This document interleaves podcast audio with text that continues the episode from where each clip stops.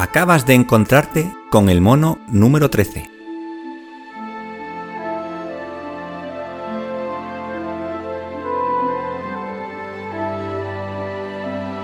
Un programa de cine, literatura, ciencia ficción, videojuegos y otros asuntos tan futiles como trascendentales.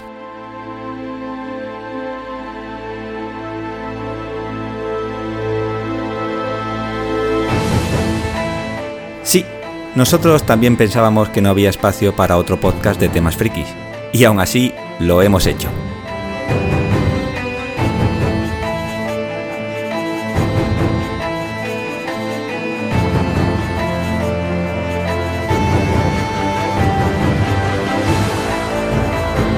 El mono te pone ojitos tristes y te pide que lo escuches.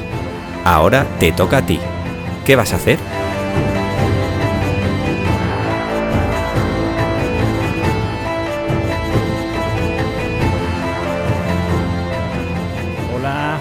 Majetones, bienvenidos de nuevo. Estamos en el séptimo programa del mono. Y bueno, un contenido esta vez deluxe. Aunque nos han preguntado, oye, ¿vais a empezar a hacer cosas que no sean una mierda que se la pegara en su momento en taquilla y tal. Y, y creíamos que sí, pero al final va a ser que no. No. En este caso, Jupiter's Legacy, en Hispanoamérica, el legado de Júpiter, principalmente ahora la serie de televisión de, de Stephen the Knight, pero está basada en la serie de cómic homónima de Mark Millar y al lápiz Frank Wiley, creo que es, ¿no, Juan? Sí, sí, sí, Quietly en los tomos principales. Luego en otros spin-offs eh, hay otros dibujantes, pero, pero el famoso Quietly. Eh, correctísimo. Dibujazo, por cierto, de, de Quietly. Bueno, pues ya lo habéis escuchado. Con nosotros el primer invitado de siempre. Juan, ¿qué pasa, tío? Aquí estamos muy bien, con muchas ganas de hablar. de- es ver- es verdad que es un poco nuestra línea de hablar de mierdas que se la pegan, pero bueno, estamos, estamos innovando, ¿no? Nos traemos un producto. Hemos salido de nuestra zona de confort, que es el- los finales del siglo XX. Sí, sí, es una mierda reciente, así es.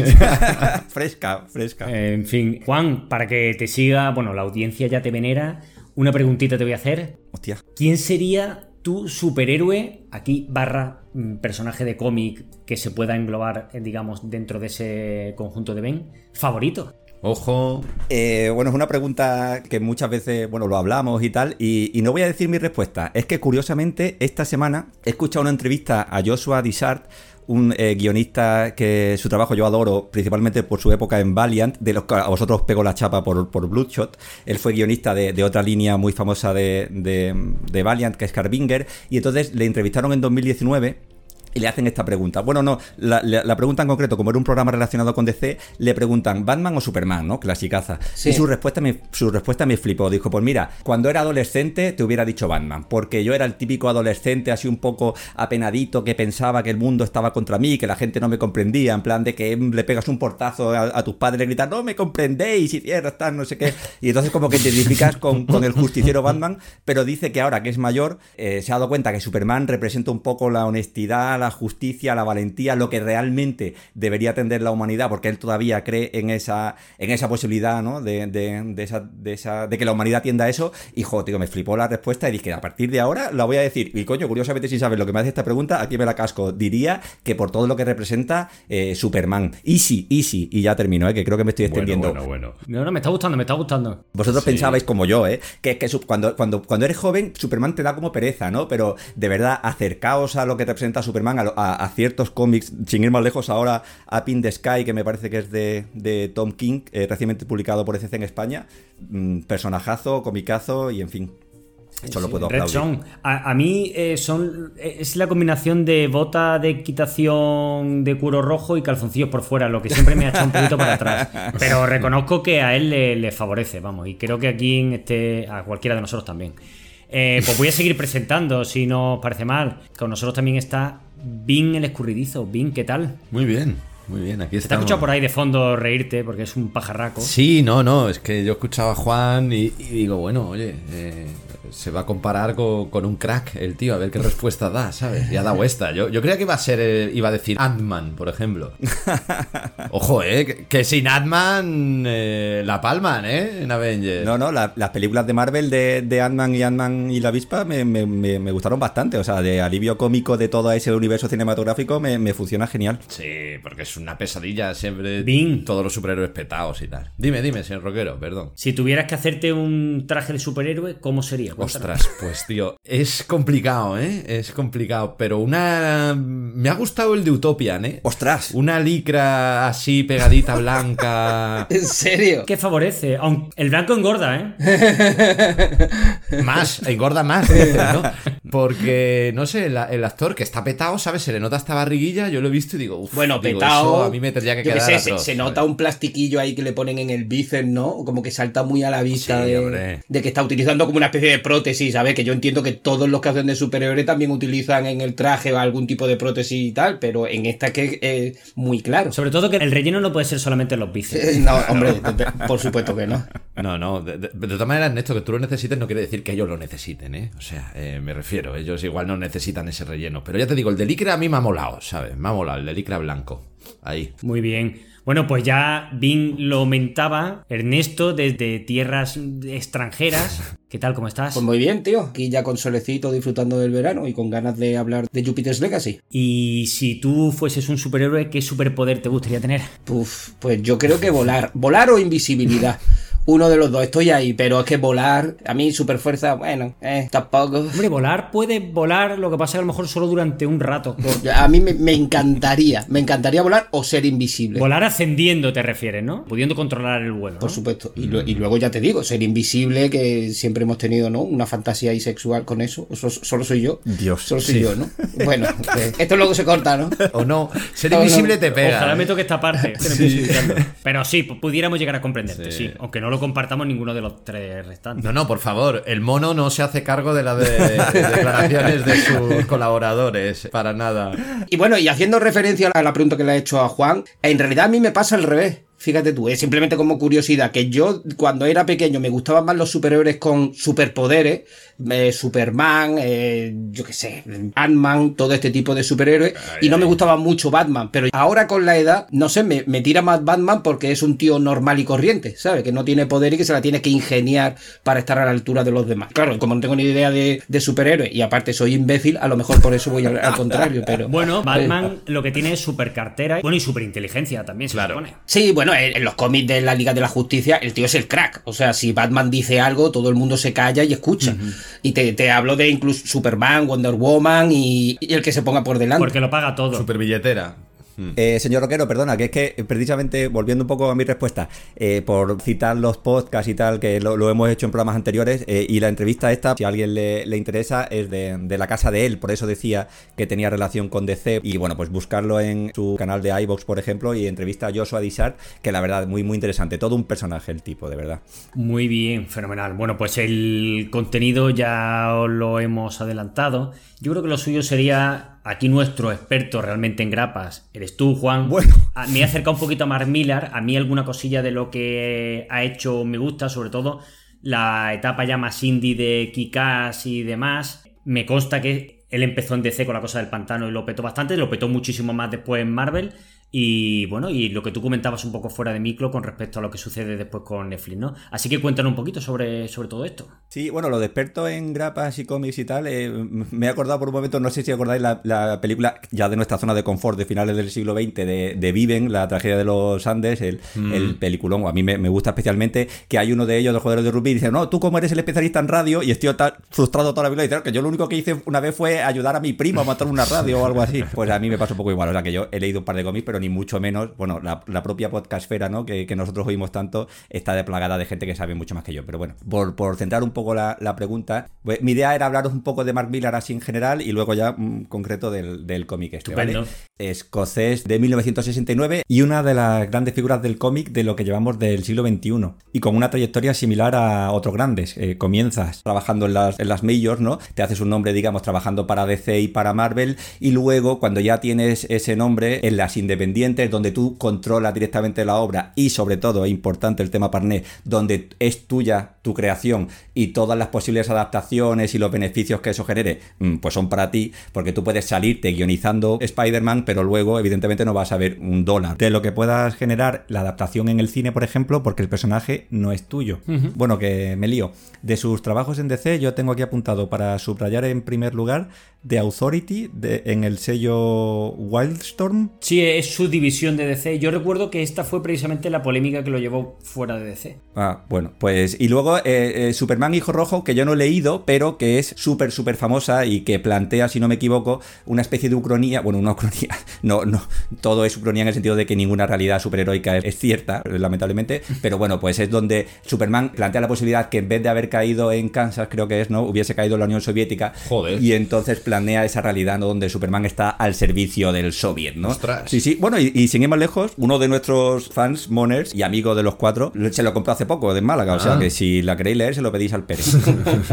y luego, como tú has dicho, en Marvel, pues efectivamente, ¿no? Eh, trabajos eh, bastante míticos, guionizando eh, Viejo Logan, de toda la serie de Ultimates, eh, Civil War. Luego, ya cuando se hace un nombre, como os decía, y tú también lo has nombrado, eh, yo creo que su primera gran obra es Kick-Ass, que tiene dos adaptaciones en película. No sé si la habéis visto alguno, pero Sí, yo sí, creo que estas dos. películas sí que son bastante famosas, ¿no? Sí, yo vi la primera, yo vi la primera. No, no me gustó especialmente, pero bueno, entretenida, ¿no? Yo todo lo que sé de ella es que sale Nicolas Cage, que yo creo que en algún momento deberíamos traer al mono algo de Nicolas Cage, ¿no? Sí, tío, hay que traer alguna. Hombre, Ah. será porque no tiene productos que se le han pegado. Ya te digo, vaya. No, pero sorprendentemente luego recauda el tío, ¿eh?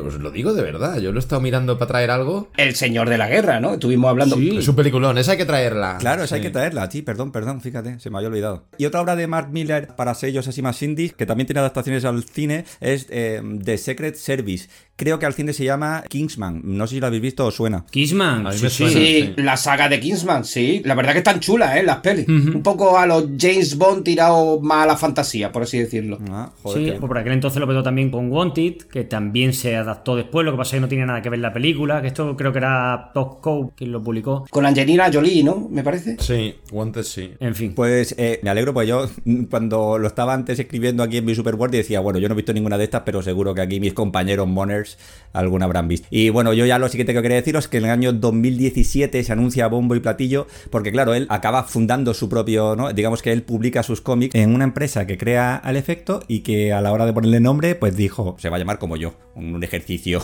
en un ejercicio de, De humildad. De humildad. Total, que Netflix en 2017 compra Miller World. Bueno, básicamente es como comprar toda la, la obra de Miller eh, pasada y presente y futura, ¿no? O sea, digamos que compras como la capacidad de crear de, de este señor. Sí, se meten a la edición, ¿eh? Esta es la primera vez que Netflix se mete a la edición porque pierde los productos Marvel cuando Claro. Marvel cae en manos de Disney. De Disney. Y quieren tener sus propios Superhéroes, claro. superhéroes. Sí, sí, pues mira, no lo había pensado, pero, pero sí, sí, claro, tiene, tiene sentido. Digamos que quieren, ¿no? Que se quedan un poco sin, sin productos y dicen, ¿qué hacemos? ¿Qué hacemos? Y compran Miller World, ¿no? Eso es. Hombre, lo que pasa es que Disney compra Marvel por, me parece que son 4 billones de dólares. Sí. Billones con B, pero de, de dólares, o sea, 4 mil millones. Y me parece que compran Miller World por entre 50 o 100 millones. O sea que el negocio, bueno, ahí está, está ahí, ¿no? Sí. Bueno, hombre, obviamente Miller World no es, no es Marvel, ¿no? Es que Disney es un bicho. Claro, es que Miller World son eh, Miller y su señora. Y ellos bromean mucho con el tema del Miller verso, pero ellos se han embolsado un pastizal salvaje, vamos. Ya te digo. Hombre, ellos que, que le quiten lo bailado. De todas maneras, ¿es el único estudio de esto que han comprado solo de superhéroes? eh, que hiciera cosa de superhéroes, este de Miller World. Netflix no ha comprado otro, ni puñetera idea, ¿no? Mm, Que yo sepa, mm, no. Mantengo un prudente silencio. Si alguien sí lo sabe, que nos lo pongan en eh, los comentarios. Clásico. Que no nos saturen los comentarios, que no nos saturen los comentarios como otras veces. Que claro, claro, claro, Claro, Y que nos den tiempo para responder a todos. Sí. En fin. Bueno, eh, estoy terminando, ¿eh? La verdad que no se puede decir que esto haya sido un ejercicio, bueno, en fin, en mi línea. En su momento, en 2017-2018, yo de hecho, mm, que, que ya era bastante podcaster, bueno, podcaster de, de oírlo, no de, no de hacer esto. Em, el- pues se hablaba de adaptaciones Jupiter's Legacy, por supuesto, American Jesus, Empress, eh, Sharky de Bounty Hunter, en fin, bueno, un poco lo que eran en su momento las, las colecciones e insignia de, de Miller World. Y poquito más, la verdad. Es, y yo creo, si no- bueno, estoy casi seguro que esta es la primera obra de Miller World mm, que Netflix saca en serie. Sí, es la primera, la primera. Yo no sé si podemos hablar ya de su trágico final o esperamos un poco. Trágico final no en la serie, sino a nivel meta, digamos, en la realidad. Sí, sí, bueno, pues en los momentos en los que estamos grabando esto, Netflix ha decidido cancelar la serie y no sacar una segunda temporada, que era una cosa que no estaba tan clara. De hecho, para aquellos que sois muy seguidores de las grapas, de Tomos y Grapas, que es un programa que es muy bueno sobre, sobre la temática cómic y demás, son unos cracks. Esta gente mm, sacó un programa hace relativamente poco relacionado con esto y daban por hecho que, teniendo en cuenta el pastizal que había pagado Netflix en 2017 y siendo esta la primera serie, la, la apuesta, digamos, inicial, y con el presupuesto que tiene la serie, que ahora hablaremos, iba a haber una segunda temporada. Mm. Bueno, es que sobre todo acaba en un cliffhanger espectacular, ¿no? Quiero decir, o sea, que han cortado la historia y hostia, aunque solo sea, pasa un poco como el- la, mítica cancelación aquella de Battlestar Galáctica con la que creo recordar que en Big Bang hacen alguna broma, ¿no? Con que Sheldon llamando y tal, oye, pero ¿qué pasa? ¿Qué pasa? ¿Qué pasa? Pues, pues, joder, aquí también lo dejan un poco, ¿no? Que te- nos cuentan que, porque creo que no lo hemos dicho, que van a continuar en un spin-off de animación de Super Crooks, que a su vez es otra obra de, de Miller, Sí. pero joder, así- Es de supervillanos, ¿no? Esa, Sí, sí, esa exacto. Es la historia de los supervillanos. Bueno, ahora cuando hablemos un poco del cómic, es que eh, digamos que el- en el cómic, lo que hubiera sido la, re- la restante temporada, los villanos pasan a ser los héroes y los héroes pasan a ser los villanos, ¿no? Sí. En un giro que a lo mejor ya vosotros, si habéis visto la primera temporada y- o cualquiera que no esté viendo, no ha visto sí. el cómic, se lo intuye, ¿no? Sí, sí, sí. Porque bueno, porque es que la serie de alguna forma va de eso, ¿no? Eh, ahora haremos una sinopsis y demás, pero se viene a intuir desde el principio que hay una serie de personajes que son los originales y lo demás se puede ir oxidando con el paso del tiempo. Sí, ¿no? totalmente. el resto de las generaciones y demás. Pues bueno, esto no significa que a medida que vayamos avanzando no se pueda aportar del cómic, Juan. Sí, es que, de hecho, ni siquiera he empezado, perdón. Ah. Es que mm, me estoy quedando Vale. al helado perdido. No, pues estaba pensando que, que el- que no sé si hacer aquí una reflexión. No sé si este es el momento, pero bueno, yo lo cuento ya. Que yo que, que creo que esta serie lo tenía difícil. Porque creo que estamos en una. Esto es súper rancio lo que voy a decir, pero estamos como en la época dorada de las series que adaptan cómics, ¿no? Hace 15, 20 años era la época dorada de las películas que adaptaban superhéroes y cómics, ¿no? Con todo aquella el bombazo que supuso el universo cinematográfico de Marvel y, y, bueno, en menor medida el de DC, ¿no? Pero claro, ahora, pues que Lo está petando Invencible, la Mm. serie de animación de Amazon Prime que adapta el cómic de, de Kidman. Eh, también Watchmen de HBO, que no era exactamente una adaptación, pero bebe del universo cómic. Por supuesto, The Voice, Sí, que The de, Voice. de HBO, ¿no? Adaptando el cómic de Garcenis, perdón, de HBO, sí, de HBO. De Amazon, ¿no? No, de, Amazon, Prime, de también. Amazon ¿no? Prime, perdón, perdón. Mm. De Amazon. Sí, sí, sí, Es de, de de Amazon, Amazon, Amazon. adaptando el cómic de Garcenis, que también pelotazo brutal, ¿no? Entonces, de repente, surge esto, ya se da por hecho que se le iba a exigir, ¿no? E- Esta, pues, esta calidad. A nivel presupuestario, como ya ha dicho Bing, no, no, no iba a acompañar, ¿no? El- la capacidad presupuestaria que tenían las que acabo de nombrar. Y encima... eh, y recordando algo que hemos dicho en, otros capítulos del mono, eh, cuando salen las primeras imágenes, los primeros trailers, ya el fandom dice, uy, uy, uy, esto va a ser una mierda, esto es lo peor, no sé qué, y, al final ha sido un poco lo que hemos ya comentado en alguna ocasión, como decía antes, de profecía autocumplida, ¿no? Entonces, a mí me da mucha pena porque yo la he disfrutado, sinceramente, pues crónica de una muerte anunciada, ¿no? Bueno, sí, eh, es totalmente un- una pena. La verdad, antes hablábamos fuera de micro que en realidad a la gente le ha gustado la serie. Fue el número uno en su primera semana después del estreno. Y luego hablaremos largo y tendido a lo mejor de cuáles son todo lo que ha llevado a que la serie se, se la pegara, porque no hay solo una cosa, ¿no? Pero en, et- en esta primera temporada, que yo lo quería comentar con vosotros, yo no sé si se trata demasiadas tramas al mismo tiempo. Yo no sé cómo, cómo lo veis vosotros, si a vosotros os gusta o no os gusta. Porque es que en realidad, claro, tú tienes la trama del, del hijo, tienes la trama de la hija, tienes la trama, como ha comentado el señor Roquero, de una nueva generación que hace que lo antiguo se vea oxidado. Tienes la trama de, bueno, de estos flash que hacen atrás en el tiempo para, para explicarnos de cómo los seis superhéroes a- obtienen su- sus superpoderes, que para mí es la mejor parte de la serie. ¿eh? Yo no estoy tan interesado en la parte del presente, sino más en la del pasado. Luego tenemos la trama de el malo malvado, ¿no? Este Black Star. Black Star y Skyfox. Por- porque- Sí, los dos. Bueno, no sé si se puede hablar ya de la serie, pero tal y como empieza, a mí me dio la sensación de otro producto más de superhéroe. A lo mejor no es que no es que esté basado solo en un cómic, es que trata otra vez de superhéroe, que ya pasó lo mismo con el tema zombie, que aún sigue, por ejemplo, con Snyder que recientemente ha sacado una Hmm. una película, pero como que hay un poco de saturación, ¿no? Por por los superhéroes o por lo menos a mí me lo parece. Sí. Sí, hombre. Y hablando de, de lo que comentaba Juan, eh, en una entrevista, eh, Mark Miller, pues decía que no había tanto, eh, tanto producto de, de superhéroes ahí fuera, porque él decía que la última era Endgame, que fue hace dos años, y como que él quería ver algo de superhéroes. Claro, el tío muy zorro no comentaba ninguna de las series que ha comentado Juan. Claro. ¿Sabe? Porque, porque son la competencia, pero a mí me da la sensación que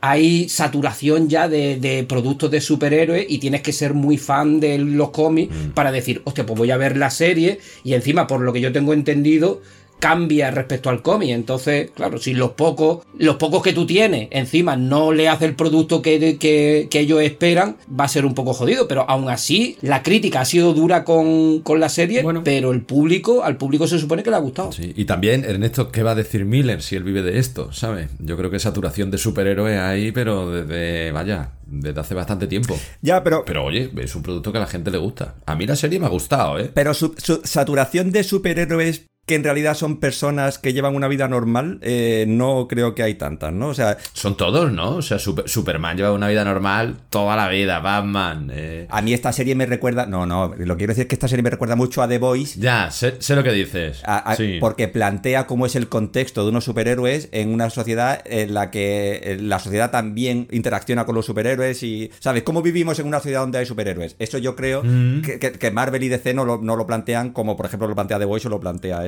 Claro, y cómo el poder pervierte a una persona que en el fondo es normal aunque tenga superpoderes, ¿no? Y cómo es fácil irse, como pasa en The Voice, que aquí también un poco se ve, irse un poco hacia, hacia el lado tenebroso. Lado oscuro, sí, claro. Entonces, Sí, pero, pero eso lo hemos visto en otras series, pero lo que yo creo que comenta Juan es enfrentar al superhéroe a problemas mundanos. Es decir, que el, el Superman de turno tenga un hijo, pues que quiere ser como, su- como Superman, pero que cree que no está a la altura, una hija que no... Sí, sí, que sí. directamente pasa de todo este rollo y es- mm, se convierte en alcohólica, drogadicta y tal, y es enfrentar a los superhéroes con, con problemas mundanos. Es que eso a mí me gusta, ojo, ¿eh? Que, pero... Es tal cual, tal cual, tal cual lo que quería decir. Gracias. Pero, pero creo que, que son muchas tramas en- para, la primera, para la primera temporada, teniendo en cuenta que en el cómic original, según tengo entendido, estos flashbacks que hacen al pasado son muy, son muy cortos, ¿no?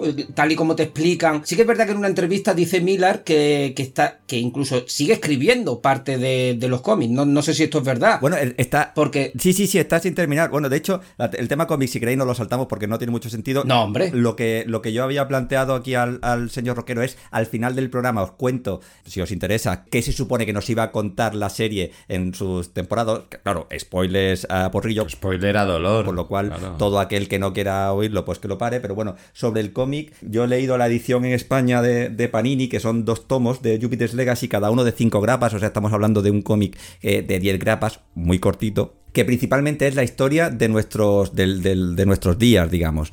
La historia de los años 20 y 30, porque son más 30, ¿no? Post eh, crack del 29, efectivamente son unas breves páginas y están desarrollados en un segundo cómic spin-off que también está publicado en España, pero que yo no me he leído, que se llama Jupiter's Circle. Y lo que creo que estás comentando tú. ¿Circle Circle, sí. o Chronicles? Eh, creo, mm, Circle, mm, Circle, Circle. creo que es Circle, pero Sí, me, sí, sí, seguro, seguro. me haces dudar. Seguro. Vale, vale. Sí, sí. Pero no- bueno, lo que sí que estás comentando tú es que eh, se acaba de publicar o está a puntísimo de publicarse en Estados Unidos, porque yo he visto la preview de algunas páginas, lo que es el final ya de la historia que se va a llamar Jupiter's Legacy Requiem y que yo doy por hecho que también llegará a España de la mano por- de Panini, que van a ser 12 grapas. O sea que es que en total estamos hablando de mm, 30, 30, de 30 a 40 grapas, ¿no? O sea que... Cuando la serie son dos grapas, hemos comentado fuera de micro prácticamente. O sea que. Sí. Sí, sí, sí, sí, sí, no, la serie se queda, la, la serie se queda muy al principio del, o sea, a la mitad del primer tomo. Si os parece, vamos a hacer una cosa. Aunque Ernesto ya nos ha dado un speak de lo que le parece, comentamos también un poquillo los datos de producción y seguimos con esa misma dinámica y comentamos Sí. un poquito qué nos ha parecido. Sí, sí, Sí, sí. joder, y, y a mí me falta un poquito las, las efemérides de, de Bing, ¿no? No, no, no, no. Efemérides 2021 eh, es bastante complicado de, de hacer. Joder, es que yo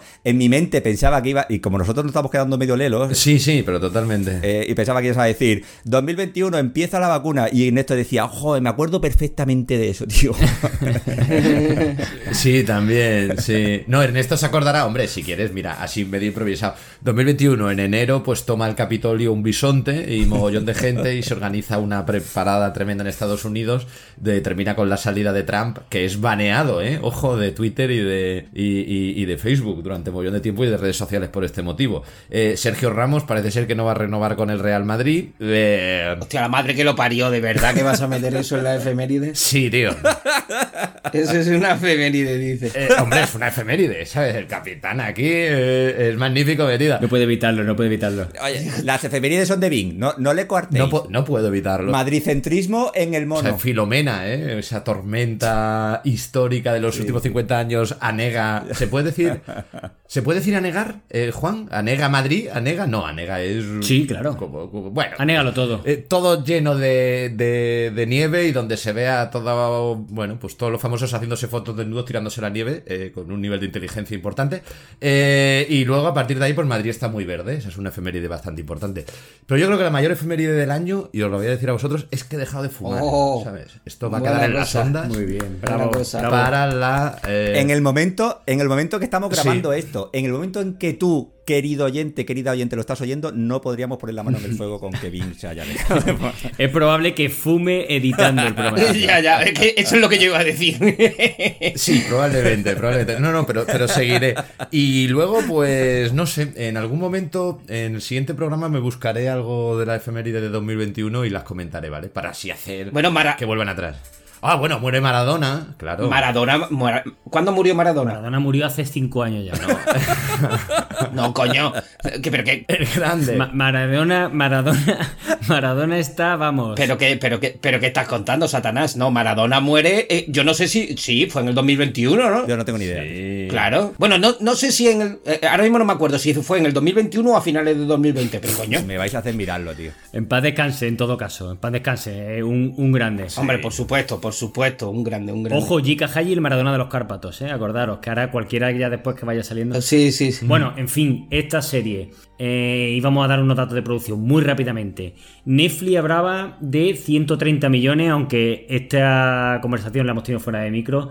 La mala lengua decían que esto se acercaba a los 200. A mí me parece eso imposible. 200, sí. Dos- 200, sí. La producción 200. No me lo, yo no me lo creo, yo no me lo creo. 8 episodios, 200 millones no me lo creo. Sería una de las series más caras de la historia por episodio. Y, y yo no lo veo, que está muy bien ambientada y está fenomenal. No me lo creo. Sí, pero no es Juego de Tronos. Creo que la cifra... Pero por eso la han cancelado. Por eso la han cancelado. ¿sabes? No, no, no, no. No, la pueden haber cancelado valiendo 130 igual. Hombre. Si, si esto no lo ha petado. O- obviamente. Eh, ten en cuenta que estaríamos hablando de 15 millones por episodio, que ya es una salvajada, ¿eh? Sí. Son 3 millones más que lo que costaba ya cada episodio de Juego de Tronos cuando estaba terminando la serie. O sea que ya es mucho. Bueno, pero los efectos especiales de la serie están guapos, ¿eh? O sea que está, está bien. Sí, pero para veintipico millones. Y luego la, ambi- la ambi- la ambientación de, de los años 20 está súper bien hecha también, el vestuario. Me gusta más, me gusta más la ambientación que los efectos especiales, la verdad. Sí, totalmente. No, pero a mí me gusta el contraste que tiene eh, la serie, ¿sabes? Los años 20 así como un poco, hombre, no te digo blanco y negro, pero muy años 20, muy bien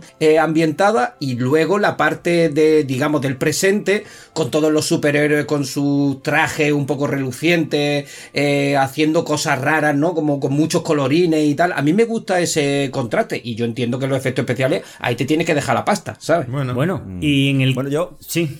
perdona, perdona, señor Roquero, como iba de interrumpirnos, eh, yo tenía aquí una breve nota sobre esto que he encontrado, que es que Steven The Knight, el que era showrunner de la serie, que también era showrunner de, de Daredevil, Sí. Sí. sí. que, que curiosamente, que lo digo curiosamente porque eh, antes lo, lo citaba el señor Roquero como una de las pérdidas de, de Netflix cuando decide comprar Millard World. Y esta serie que a mí me gusta especialmente y de la que hablamos también en su momento porque decíamos que el Kingpin es Vincent D'Onofrio, creo que fue el programa de, de nivel 13, me parece. Exactamente. Pero bueno, este hombre cuando dejó la serie decía que él quería un presupuesto mayor, eh, 9 millones por temporada y que él quería en torno a 12, perdón, por temporada, por capítulo que él quería en torno a 12 y que finalmente dejó la serie por, por falta de presupuesto Sí. eh, y en cambio el presupuesto por eh, episodio se dobló. Si se dobló eh, con los 8 episodios, si esto es cierto, que no tengo ni idea porque lo he leído hace un rato, estaríamos hablando de unos 150 millones, o sea que es a lo mejor entre las dos cifras que estabas diciendo tú, señor Roquero, entre los 130 y esos 200 que parecen poco creíbles. Sí, lo que pasa que Stephen, Stephen The Knight se va en el episodio 8. Ah. Es que se va con el 7 grabado. Así también me voy yo.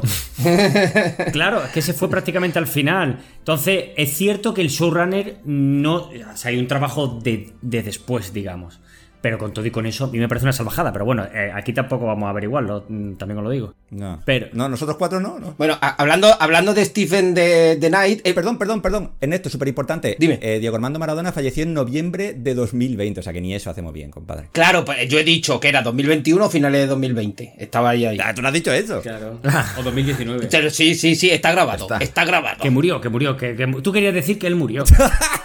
él murió. Paz descanse, Diego Armando. Él murió, él murió. Bueno, hablando de Stephen the Knight, eh, la, parte, la parte esta de los años 20 que nos hace dentro de la serie, de ir hacia atrás y hacia adelante, fue idea suya. En una entrevista Mark Millar decía que fue él el que quería, digamos, incrementar el número de minutos hablando de, mm, de lo que pasó cuando estos seis héroes, superhéroes, obtienen sus poderes y de hecho fue idea suya de que el personaje principal tuviera como una serie de visiones o una serie de, bueno, que se obsesionara básicamente con la isla, que tuviera visiones del padre, como en Encuentro en la tercera fase pasa con el actor Richard Dreyfus la película de Steven Spielberg. O sea que este tío en realidad, bueno, el showrunner, que normalmente se le llama productor, en Estados Unidos también tiene, digamos, un área eh, creativa y fue idea suya y yo creo que con gran acierto. Bueno, totalmente. Ya, ya voy a meter entonces la cuña aquí. Yo en esto no puedo estar más de acuerdo. Para mí la mejor parte de la serie es claramente todo lo que nos cuenta del crash del 29, todo lo que nos cuenta de cómo era la empresa,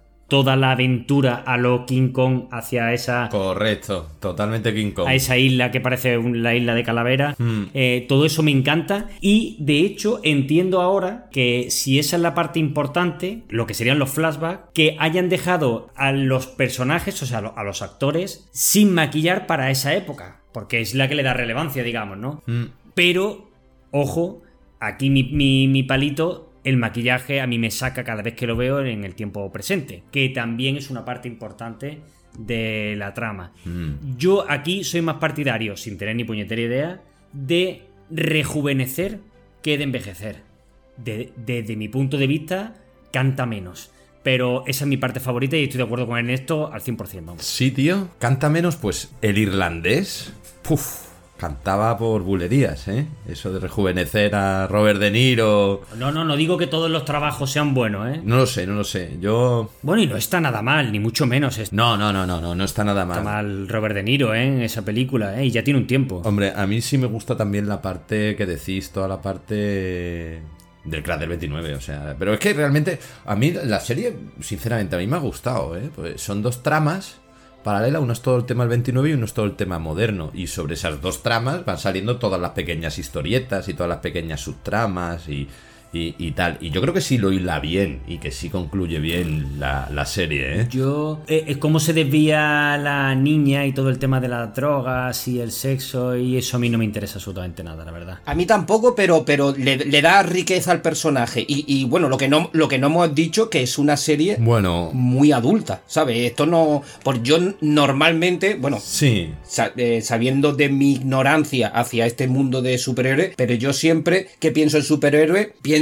en, en niños pequeños, ¿no? Que, que le cuenta una historia para que, yo que sé, tengan unos modelos de referencia totalmente fantásticos.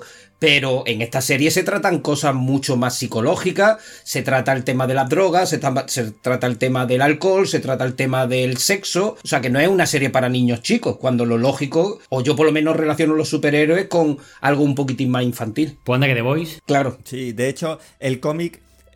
Bueno, yo no he leído el cómic de The Voice, pero siendo de Garcenis, eh, seguro que el cómic es mucho más violento que la serie, a pesar de que la serie ya es bastante violenta. Pero aquí sí que, como conozco los dos productos, el cómic es bastante más adulto que la serie. ¿eh? El cómic tiene escenas de, violencia explícita que no aparecen en la serie para nada. Diríamos, o sea, para que me entendáis, el cómic parece que está al nivel de The Voice en cuanto a violencia. Y yo aquí no he visto esa violencia, ¿no? En la serie hablo ahora. Es una de las cosas que se le critica mucho a Mark Millar, que él va como pasadete de vuelta generalmente. De hecho, el problema que tuvo en DC con The Authority es precisamente que le censuraron. Ah, vale. Y eso ya No lo sabía. fue lo que terminó, o sea, ya no le gustó nada, pero siempre ha- ha sido como un poco excesivo y dijo, bueno, pues para, para hacer lo que yo quiero hacer, me tengo que ir entonces hacia, hacia el lado más indie. A un sello que se llama como yo. Claro, Claro. y hago lo que me da la gana. pero, pero, pero sí, pero, pero llegaron a censurarle, claro. Oye, pues un breve apunte. Lo que ha comentado Ernesto de que la aportación de los flashbacks es de, mm, del showrunner, de, mm, no, no, no recuerdo el nombre, perdonad, porque The Knight. de Stephen The Knight. Stephen the Knight. Me no, lo- no tenía ni idea, pero me cuadra perfectamente porque en el cómic es muy diferente. O sea que me cuadra perfectamente que sea una aportación de, de este, de este señor. Bueno, y ahora me vais a dejar que por lo menos introduzca al cast. sí, tío. Bueno, aquí está Josh Duhamel, Duhamel. eh, que es Correcto, correcto. Sheldon Sampson. Sabéis que el personaje Sheldon Sampson es un nombre real de un señor que participó en un. No exactamente un sorteo, viene a ser más bien como una puja. Una subasta, ¿no? Y era una causa benéfica y el que más dinero ponía le ponía el- su propio nombre al personaje. ¿Ah, sí? ¿En serio? Y entonces, sí, sí, sí. Entonces él, él puso más guita que nadie, que esto es una oportunidad perdida para Lorenzo Lamas. El rey de las camas. ¿Sabes? Que hubiera, lo hubiera partido aquí. El rey de las camas. Y es un tipo como nosotros, pero con mucha maquita y es un nombre real, ¿no? Mm. Y bueno, de Josh Duhamel, ¿qué comentamos? Aparte del... Transformers, ¿no? Transformers. Las de Michael Bay. Sí, es que está lo principal, aunque a mí yo no las he visto, no he visto ninguna, no me interesa nada. Yo he visto un, yo he visto un par. Pues se, pues se siguen haciendo. Y si se siguen haciendo es por algo. Sí, sí. Sí, sí. No, no, no, bueno, de recaudación creo que, que es- estamos hablando de los billones de dólares. Sí, sí, sí, sí, sí, brutal. Sí, sí, sí, increíble. Van como un tiro. Todas. Todas, yo creo que es un órdago, ¿eh? Yo creo que es un Uh, órdago. ¿de- ¿Han superado 2.000 millones las de Transformers? Eh, yo creo que sí. Yo, cre- yo creo que yo creo que todas o la gran mayoría, ¿eh? La, la la gran mayoría sí, pero todas. uf. Sumando todas, seguro. Por eso se siguen haciendo, básicamente. Igual que la de Venom. Venom, a- eh, yo no la he visto, pero la crítica la destrozó. A la a- al público le gusta y hace dinero, pues Venom 2. Sí, claro. La de Kong contra Godzilla o Godzilla contra Kong, no sé. Sí, sí, sí, está claro. Bueno, ojo, ¿eh? No, no, no hables más del Monsterverso en mi presencia, ¿eh? Em, Que esto, esto cierra una trilogía muy bien presentada de personajes de varias películas de Kong, varias, varias películas de Godzilla. Sí. O sea, quiero decir, no, no, esto no cae del cielo, esto es un trabajo de, de años. Lo de, el- Sí, vamos, quirúrgico, vaya, cine de, cine de cine de, de calidad, el padrino, o sea, no me jodas. Lo que pasa es que hace dinero porque la gente va al cine. Pues si va al cine y hace dinero, pues dentro de un año, dentro de dos años, ¿qué tendremos? Pues con contra, contra Drácula y ya está. Y, mi- Contra Predator. y mientras haga dinero, pues habrá, seguirá viendo películas así de fácil. Bueno, yo lo recuerdo, yo lo recuerdo a este tío, este, eh, eh, su- bueno, lo recuerdo de la serie de Las Vegas, Las Vegas, sí. que está, aquí estaba James Gunn, ya con ya cascaete, y era una serie donde la, la idea principal era que había que gestionar un casino y era como responsable de seguridad y había chicas muy guapas, no tenía tampoco un trasfondo mucho más grande. Pero bueno, eh, eh, lógicamente, en este caso Transformers sería, digamos, eh, lo más reconocible de, de Joe Duhamel, ¿no? Está también Ben Daniels, que a mí es un personaje que en la serie me encanta, que es su hermano, Sí. el del bigotito. Walter, ¿no? Walter. Sí, este tipo, os acordaréis de él en Ross One, es el general Merrick. Ostras. Y después. Sí, sí. Sí, salen. Pues no, no, no había caído. Sí, tío. sí, sí, sí. Salen House of Cards también. Sí. Y yo hace poco vi de él la serie del Exorcista, Sí. que, que está sorprendentemente bien. Él es el padre de Marcus Kane Mm. y hace un personaje espectacular. Lo que pasa que es que. En Doom. Claro. Mm, sale en Doom. Pero bueno, este tío es un, es un fenómeno. Y sale, sale en una peli que se llama La Solución Final, Conspiracy, que es un peliculón sobre tema nazi brutal. Bueno, Leslie Beat, que es la esposa de Sheldon Sampson. Y. mm, Bueno, de ella yo es que la recuerdo como la reportera que se acuesta con Tony Stark También. en Iron Man. Es que no, o sea, no he visto gran cosa Mm. de ella, la verdad. No sé si vosotros tenéis alguna otra referencia. Yo no, no sé nada de su carrera. Yo solo la recuerdo por eh, algunas entrevistas que le hacía Craig Ferguson en The Late Late Show. eh, como su propio nombre indica, un late show que, salía en Estados Unidos como a las 12 o a la 1 de la mañana. Y por su connotación sexual, siempre hablando eh, con el presentador. Y la verdad que era una tía muy simpática y tal, pero no, no sé nada, no he seguido su carrera. Bueno, ella es Lady Liberty, ¿vale? Es Grace Kennedy Sampson, que es la mujer de Sheldon Sampson y que es Joe Duhamel, ¿no? Y después, quitando estos tres, a mí me hace un poco de gracia este, este trasunto de Gran Gatsby, que es eh, el personaje de Matt Lanter, que es, es un personaje curioso, George. eh, es el de los huevos pasados por agua. Sí. Y, es que, y que es Anakin Skywalker en Clone Wars. Ah, sí. Es lo, es lo único que yo he reconocido de él, vamos. Ostras, o sea, es el que pone la voz a Anakin. Correcto. Es la voz, es la voz de Anakin. Sí. Ostras. Sí, sí. Joder. En el despertar de la fuerza sale también como voz. Sí. A mí este personaje también me gusta mucho, ¿eh? me, me- me ha parecido muy interesante. Y yo no destacaría mucho más, salvo que tengáis algo que decir. Yo, yo, te- yo tengo una pregunta más que un dato, y es que mi personaje es un personaje que me ha hecho mucha gracia, por no decir mi personaje favorito de la serie, que es el hijo de Skyfox, que si os digo la verdad, no sé eh, cómo se llama. Eh, Hatch. El, el- el único que no tiene eh, poder. Hatch. em, que entiende. Hatch. Que tiene la- el palo, la varita, ¿no? El de la vara, el de la vara, efectivamente. Sí, sí, es Hatch. Y eh, eso, Hatch, perdona, eh, entiendo que como es joven, pues como el resto de plan de, de, de esta eh, de cast joven, no tendrá carrera previa, ¿no? Hasta donde yo sé, no. Bueno, pues este tipo se llama Ian Kimlan y yo creo que de él no he visto prácticamente nada. Aparecía él muy jovencito en City Hall y bueno, tiene aquí bastantes series tipo Gotham y demás. En, Gotham sale, pero. Oh, mm, el Arroverso. Yo, yo, yo la dejé. Eh, es, y, una serie que prometió un montón, en fin, y poquito más. Mm, si queréis comentar algo más. No, no, yo del casting es que yo aporto cero como casi siempre con el tema este de los actores y mm. actrices. Bueno, no, lo hacen mal, ¿eh? O sea, los actores yo creo que no están mal elegidos, la verdad. Bueno, sobre, sobre todo Josh, ¿no? El, el, personaje principal, porque de hecho Mac Miller decía que necesitaba a alguien mm. con la apariencia de Superman, pero con las dotes artísticas de un Anthony Hopkins, que no es fácil. Obviamente, yo creo que no llega al nivel de Anthony Hopkins. Ni al de Superman, claro. pero no lo, no lo hace, no lo hace absolutamente nada mal. O sea, es un personaje a mí me parece bastante creíble. Sí que es verdad que, como dice el señor Roquero, el maquillaje deja un poco que desear, pero para mí no canta tampoco tanto y yo veo un personaje creíble. Sí, sí, yo, yo también me creo. Su, su papel, su conflicto, digamos, de que lo más importante es el tema de los valores del superhéroe para ejemplificar y tal, que, que en la serie, que no en el cómic, en el cómic la palabra código no aparece, pero que la serie lo, lo, convierte en algo más tangible, que es el código, digamos, me lo creo muchísimo y, es todo, entiendo, eh, mérito del, del, señor este. Mm. Yo si no he entendido mal, señor Roquero, te refieres que a ti te hubiera gustado más un cast más envejecido que en las partes más, em, donde ellos son más jóvenes estuviese eh, hecho por ordenador, ¿no? No, no, no, no, no, no. Al revés, ¿no? No, o sea, yo hubiera dejado... Me he inventado lo que tú querías decir. claro. Yo también había entendido eso, ¿eh? Bueno, verás no estoy solo. Yo lo que hubiera es. Mm, bueno, sí, se puede expresar así. Un cast más envejecido, quizás sí. O sea, menos uso del maquillaje para envejecer. Aunque se hubiera usado un poco, porque hay que tener en cuenta que eh, han pasado 90 años, hmm. pero eh, sí que hubiera hecho un esfuerzo mayor por rejuvenecerlos bastante más. Hmm. Que es porque creo, sinceramente, que, da mejor en pantalla.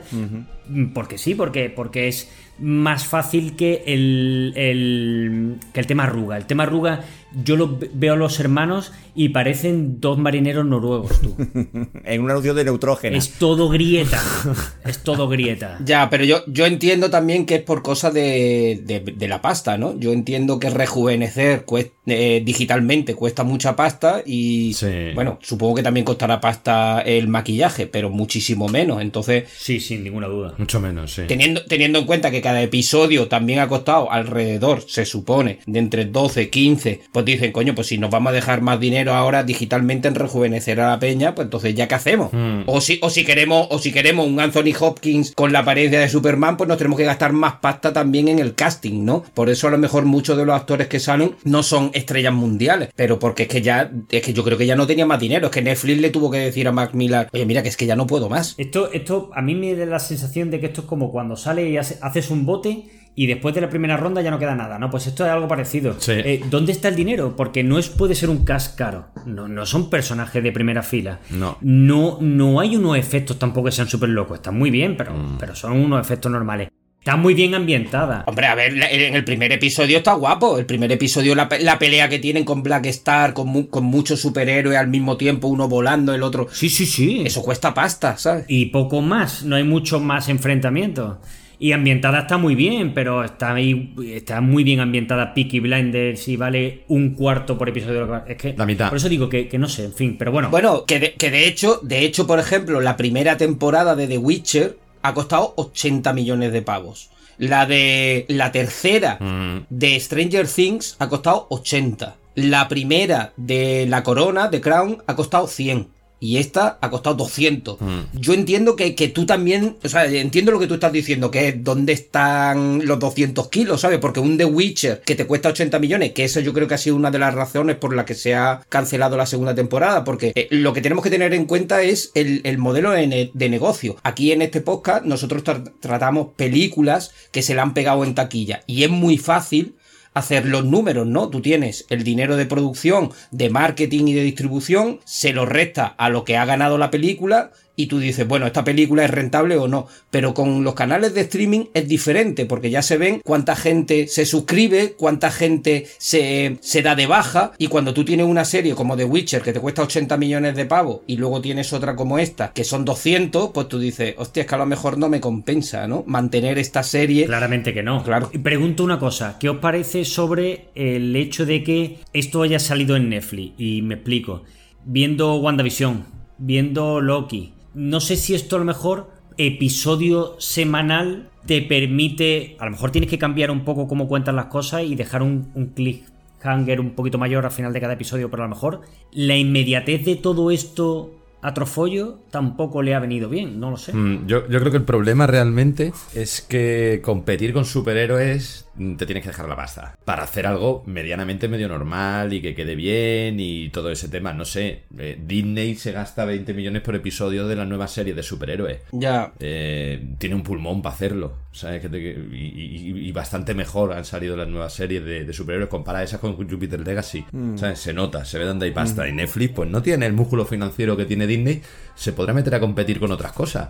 Pero se ha querido me- meter a competir aquí. Pues no creo que valga esta menos que ninguna de las de Netflix, ¿eh? No, pero- No creo que valga menos, ¿eh? Si, si las cifras esas son reales. Pero claro. se ha metido a competir con esto, y lo que te digo, 20 millones entre 9 y 12, eh, 9 o 15, pues oye, al final mm, estás compitiendo contra un tío que tiene un pulmón financiero mayor que tú. Ya no te digo de Amazon, por ejemplo. Totalmente. ¿Sabes? Encima, puedo meter el zurrón de dinero que puedo meter. Yo creo que Netflix bastante dice, uy, no tengo nada de superhéroes, me tengo que meter como sea en el tema de superhéroes, que es un nicho de mercado que va bien. Y yo creo que ahí se la, la ha salido un poquito rana, ¿eh? Bueno, Aún así, es lo que digo. en- esto es el tema empresarial. El tema de paz de, de la serie. A mí la serie me gusta, la verdad. Yo no entiendo cómo no ha gustado. ¿y qué os parece si comentamos un poquito para aquel que no lo haya visto? Yo no lo llamaría ni sinopsis, pero explicar un poquito de qué va. Eh, Sí, bueno, bueno, bueno, interrumpir, interrumpir yo. Perdón, perdón. Eh, mm, es que me ha, me ha parecido interesante, lo que pasa es que no tengo una respuesta, pero bueno, eh, me ha gustado, la dejo, la lanzo así como reflexión, lo de efectivamente, si lo que pasa es que el modelo de Netflix es el modelo de Netflix, yo creo que ninguna, esto me voy a tirar un triple, pero ninguna serie en la historia de Netflix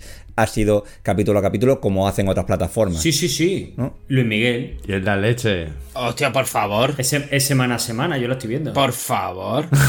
No, no, ojo, pues Pues es una seriaza. Sí, ¿eh? sí. eh, chapó por el señor Roquero porque me ha callado la boca. O sea, me- Sí, sí, por, por tragarse eso, Luis Miguel. Me ha, puesto, me ha puesto el ejemplo perfecto. Creo que sí que hubiera funcionado mejor eh, semana a semana, porque bueno, va un poco más en la línea. De hecho, las, las series que, que ha- que has comentado de, de Disney Plus o la propia Watchmen de HBO. Eh, que hablaba yo antes, eh, también eran semana a semana y bueno, hacía que el fandom, digamos, generase hype durante esa semana, se creó, o sea, lo, lo mítico que se habla, ¿no? De conseguir una serie transmedia, de manera que hay foros, hay soportes de la serie en internet y tal, y bueno, pues eso evidentemente con, con esta serie no ha ocurrido. El, el tema Netflix jo, es que a mí me tiene muy, por ejemplo, yo creo que series que aquí, mira, podríamos discutir si ha sido un éxito o no. Parece que visualizaciones ha tenido, está claro que la crítica la pone a caldo. Pero tío, el cristal oscuro creo que es un éxito sin paliativos.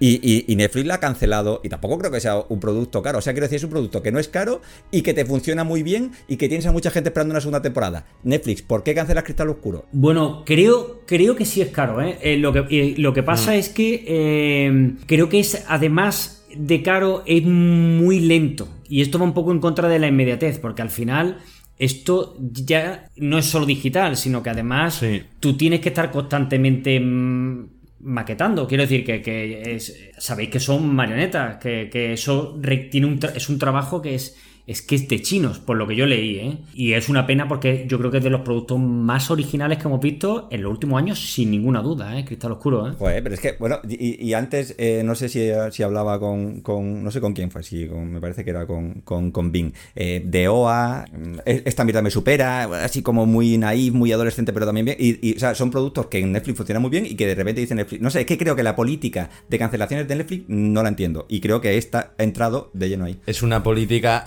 empresarial pura. Claro. De rendimiento. No le da rendimiento, tengo unos recursos. Pero es que funciona, pero de verdad es que yo estoy convencido que esos productos funcionaban, pero bueno, eh, no lo sé. Sí, pero me, me refiero, lo tienes que mirar como un todo. Netflix saca una cantidad de contenidos tan brutal a lo largo del mes que va asignando capital y dice, oye, si esta no me funciona bien, oye, fuera, cancelo, no, no me tiembla el pulso, o sea, me la cepillo, aunque haya gente que- de ese nicho que le guste, Puede ser. y destino recursos para otro lado, ¿sabes? Sí, pero si, si, si Bing... No, y aunque, y aunque funcione. No, pero- vale, si es, Y, y aunque funcione, la van a cancelar si, si es muy cara. Y además es muy interesante lo que estáis hablando porque hay, hay muchos críticos que piensan como vosotros, que a lo mejor el hecho de sacar un capítulo cada cierto tiempo, como decía Juan, pues crea hype, crea eh, que, que, la gente hable de la serie, etcétera. Y eso se ve, por ejemplo, en, en dos series que son la de Invencible y la de The Falcon and the Winter Soldier. Que una vez que terminó la de The Falcon and the Winter Soldier, la semana siguiente todo el mundo se pasó a ver la de Invencible. Y entonces también hay un timing a la hora de sacar la serie. Por eso esta serie fue la número uno en su primera semana en todas las plataformas. Todo el mundo la vio. Eh, una vez que la ves, pues ya no te. Bueno, ya que no la vas a volver a ver por segunda vez. Pero claro, costando 200 millones, Netflix dice: A mí me conviene seguir con, con esta política económica.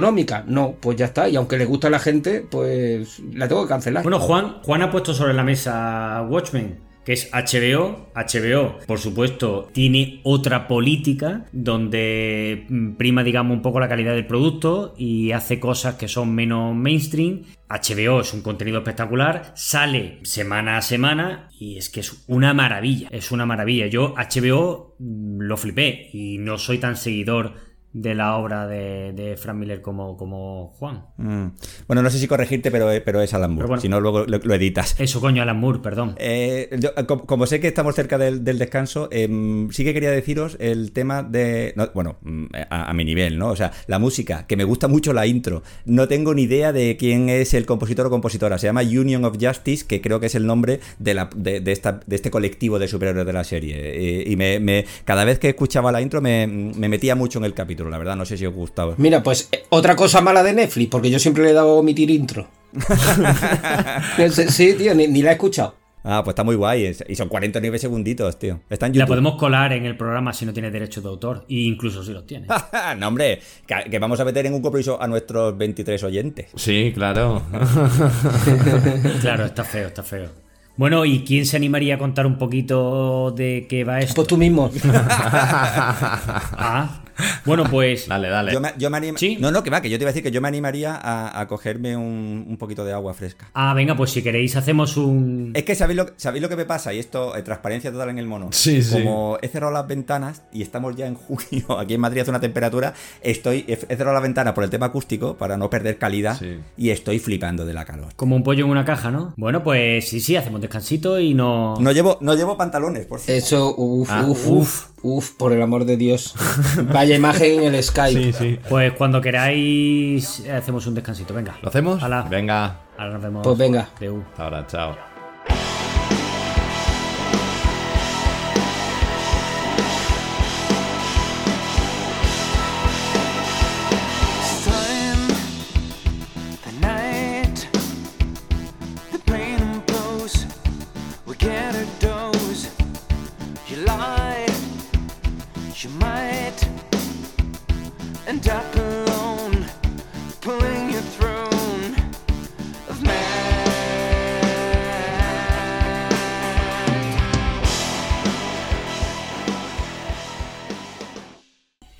Bueno, pues estamos de vuelta del descansito. Eh, espero que hayáis hidratado.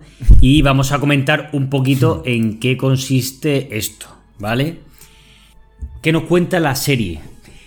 La serie, si yo no recuerdo mal, bueno, si, tuviésemos que hacer una sinopsis muy corta, sería la historia de los primeros superhéroes que aparecen en el mundo.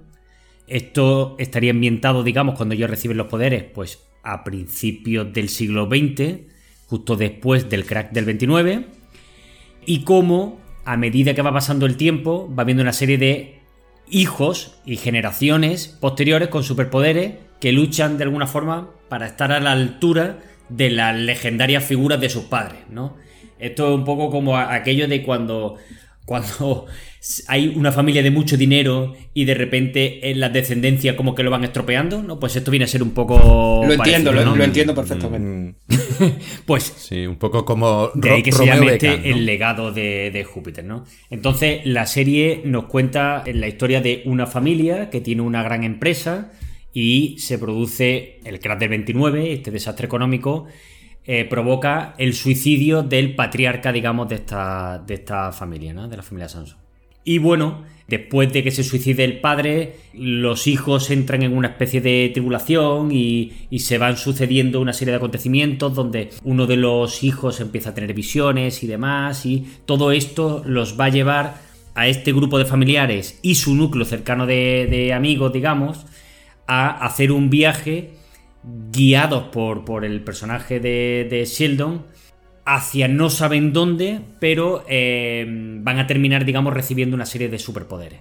La serie también nos va a contar, aparte de esto que os he dicho en flashback, pues en tiempo presente, qué ha ido sucediendo con cada uno de esos personajes que recibió eh, en 1930 esos poderes, ¿no? ¿Vale? Pero eso vendría a ser la serie, ¿no? Sí, sí, yo de hecho, eh, ojalá algún directivo directiva de Netflix te haya oído porque la recuperarían seguro, porque vaya, vaya resumen que has hecho.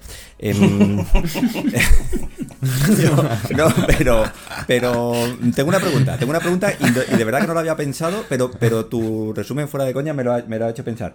Eh, ¿No es un poco raro la cantidad de gente en el presente que tiene superhéroes si teóricamente este don en los años 30 solo lo recibieron Claro, un grupo que no llegaron a 10 personas? Aquí se han puesto finos. pero, pero, pero, pero es que realmente Sí, no, pensáis claro. que todos vienen, son descendientes de alguna manera de ellos, no tienen sentido. Son, son- Debería ser así. no puede ser. No, Han no pasado ser. 90 Si no, no sería el legado de Júpiter. ahí. Si los demás lo han ido recibiendo porque te ha Claro. picado una araña, apague, vámonos. Pero, pero, pero, ¿de cuánta, de cuánta gente? No, pero hay una, te- hay una teoría, por ejemplo, cuando ellos reciben los poderes, como que hay unas, una energía que se expande y tal, y la gente que está en el barco, yo no sé si recordáis que Sí, en la se ve serie como que golpeada por sale- esa energía. Exactamente. Eso sí puede ser. Y- y hay una teoría que dice que no solo ellos recibieron superpoderes, sino que estos personajes que iban acompañándolos en su travesía, de alguna manera también recibieron algo. No, no se nos explica en la serie, pero a lo mejor no ellos, pero sí su descendencia.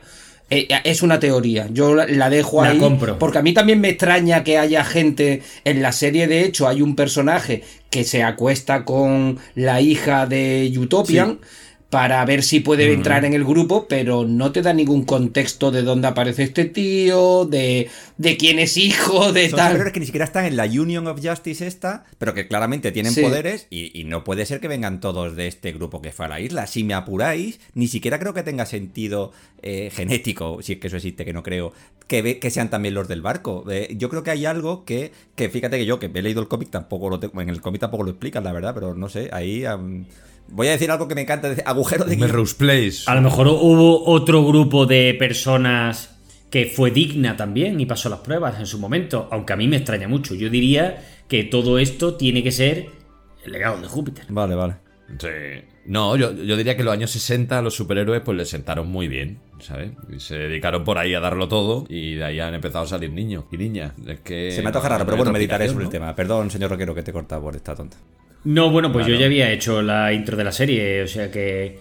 Bueno, la- es que tampoco hay mucho más que decir de lo que es. Efectivamente, estos personajes, eh, al recibir los poderes, como tú bien decías, crean la, la Union of Justice y, bueno, pues vienen a tener un código moral para eh, intentar guiarnos a todos y hacer un mundo mejor, ¿no?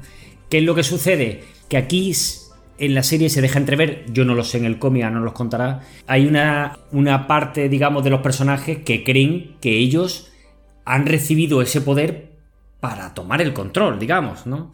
¿Por qué lo van a tener Sí. los políticos, que son unos ineptos? Ya pasaba entonces, sigue pasando ahora. Y sí, sí podemos nosotros guiar a- al, al Claro, pueblo, es que aquí, aquí la pregunta es, ¿en qué momento nos ponemos a hacer aquí el spoiler? Porque aquí estás pidiendo a gritos que hagamos el spoiler del cliffhanger final, que no sé si, si eh, que si lo, que lo ibas a dar ahora, Vic, no lo sé. Haz lo que quiera. No.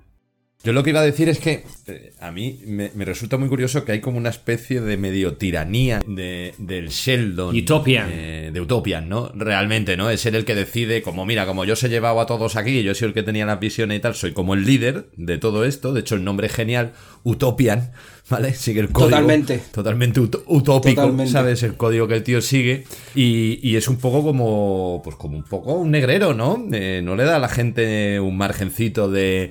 De opinión contraria a él, ¿no? Y como que lo impone un poco a todo el mundo. Yo creo que eso con el paso del tiempo va quemando un poco a la gente y la gente va saliendo y todo. Que está bien, ¿no? Por el tema de controlar los poderes y de que no se les vaya la olla. Pero de hecho, su mejor amigo, George, ¿no? Eh, luego el alias de Skyfox, de hecho se pelea con él por eso. Lo dicen al principio. Él no estaba de acuerdo un poco con este tema, eh, con el tema de- del código este, y oye, que deberíamos de quizá intervenir Bueno, más. en el, en el cómic me parece que es diferente. Luego no lo, lo comentará Juan, Mm. porque en el cómic es por un tema de faldas. Exacto, en el cómic, eh, el tema de Skyfox es diferente. El tema general Sí. que estabais trazando ahora es tal cual. Yo creo que lo que ocurre es que a lo mejor en los años 30 o cuando ellos vuelven de la isla están todos de acuerdo con Utopian y sí que creen que efectivamente se han, han recibido un don para, sin, sin ser ellos los que marcan las directrices del mundo, ¿no? O sea, sin ejercer una tiranía bien intencionada, sino simplemente controlando, asesorando, ¿no? Por decirlo de alguna manera, o controlando tal, piensan que efectivamente van a mejorar la sociedad.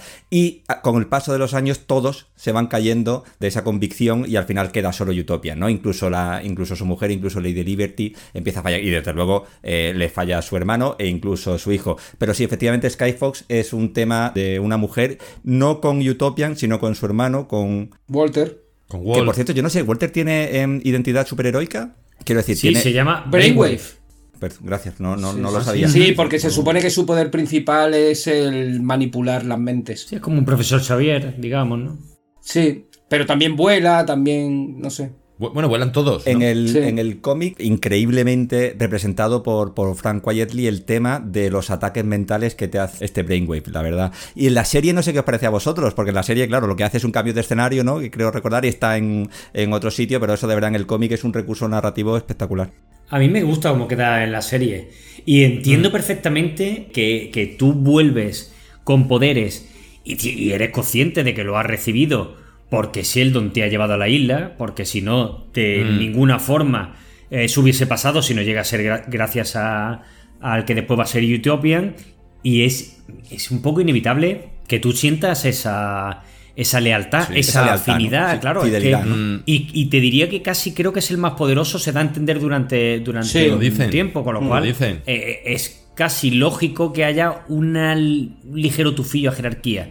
Pero Sí. es cierto que eso a medida que va pasando el tiempo, cuando ya ha pasado casi un siglo, pues los hijos de los hijos ya... No, y de hecho, de hecho hay una conversación, Juan, hay una conversación que tiene Wolf, que es el hermano de, de, de Utopian, ¿no? Tienen los dos allí hablando, eh, donde él le dice, oye, podíamos haber terminado con la Segunda Guerra Mundial eh, rápidamente, ¿no? Y Utopian le contesta, sí, y luego con Vietnam, y luego con tal, es decir, ¿dónde, dónde nos paramos? ¿no? ¿Dónde Hay está el libre albedrío, digamos? Claro, hay dos conversaciones a lo largo de la serie, que es eh, una esa con Wolf hablando de ese tema y otra con un malvado, eh, un supervillano que está metido en una prisión, porque aquí a todos los supervillanos lo encarcelan en una prisión donde están todos y tal, por esto de que, bueno, el código dice no nos podemos inmiscuir mucho en, en los asuntos humanos, el libre albedrío, y no podemos matar. Es un poco las dos reglas del código. Entonces a los malos los meten en una prisión. Y hay una conversación también que tiene Utopian, que parece como con un psicólogo, que es un supervillano que está allí y le está diciendo, Sí. mira, al final tú lo que te has hecho es que te estás montando una paranoia, un mundo perfecto con tu código y tal, pero el mundo no es así, ¿sabes? La realidad se, se impone. Entonces, es un poco ese juego de los dioses, tenemos que dejar a la gente libre, ¿sabes? Tiene mucho de mitología esa parte, ¿no? El propio Mark Millar de- decía que él quería representar un personaje que tenía parte de razón, pero que también estaba en parte equivocado. ¿Sabes? Porque el punto de vista que tiene Utopian de intentar no influenciar en la gente, pues todos vemos la parte positiva, pero al mismo tiempo los, los tiempos cambian. Claro, tú tienes que decidir si matar o ser matado. Y él quería representar esta dualidad dentro de un personaje en la que, bueno, algunos están de acuerdo, otros no, no lo están. No, las nuevas generaciones, desde luego, ni- ninguna están de acuerdo. Incluso el pueblo, el propio pueblo, ¿eh? Sí, sí, bueno, de hecho cuando Brandon mata a Black Star, bueno, el clon de Black Star, como que dicen dentro de la serie que hay un setenta y tantos por ciento de la población que está a favor de eso.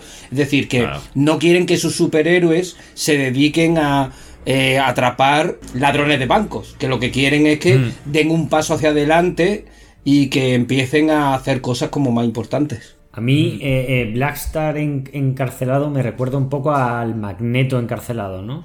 Sí, Tampoco querían me, matarlo. Me y- flipan las gafas que lleva esta de señora. Sí, leyendo leyendo eh, novelas eróticas. Son novelas eróticas, tío. Eroticones, sí. Sí, sí, es sí. lo sí, que es sí. del tío, ¿no? Sí, sí, está guapísimo. Es una pena que este personaje al final, en una temporada, no. eh, eh, Yo entiendo que lo estaban trazando para que tuviese un recorrido más largo y se ha quedado en nada, claro.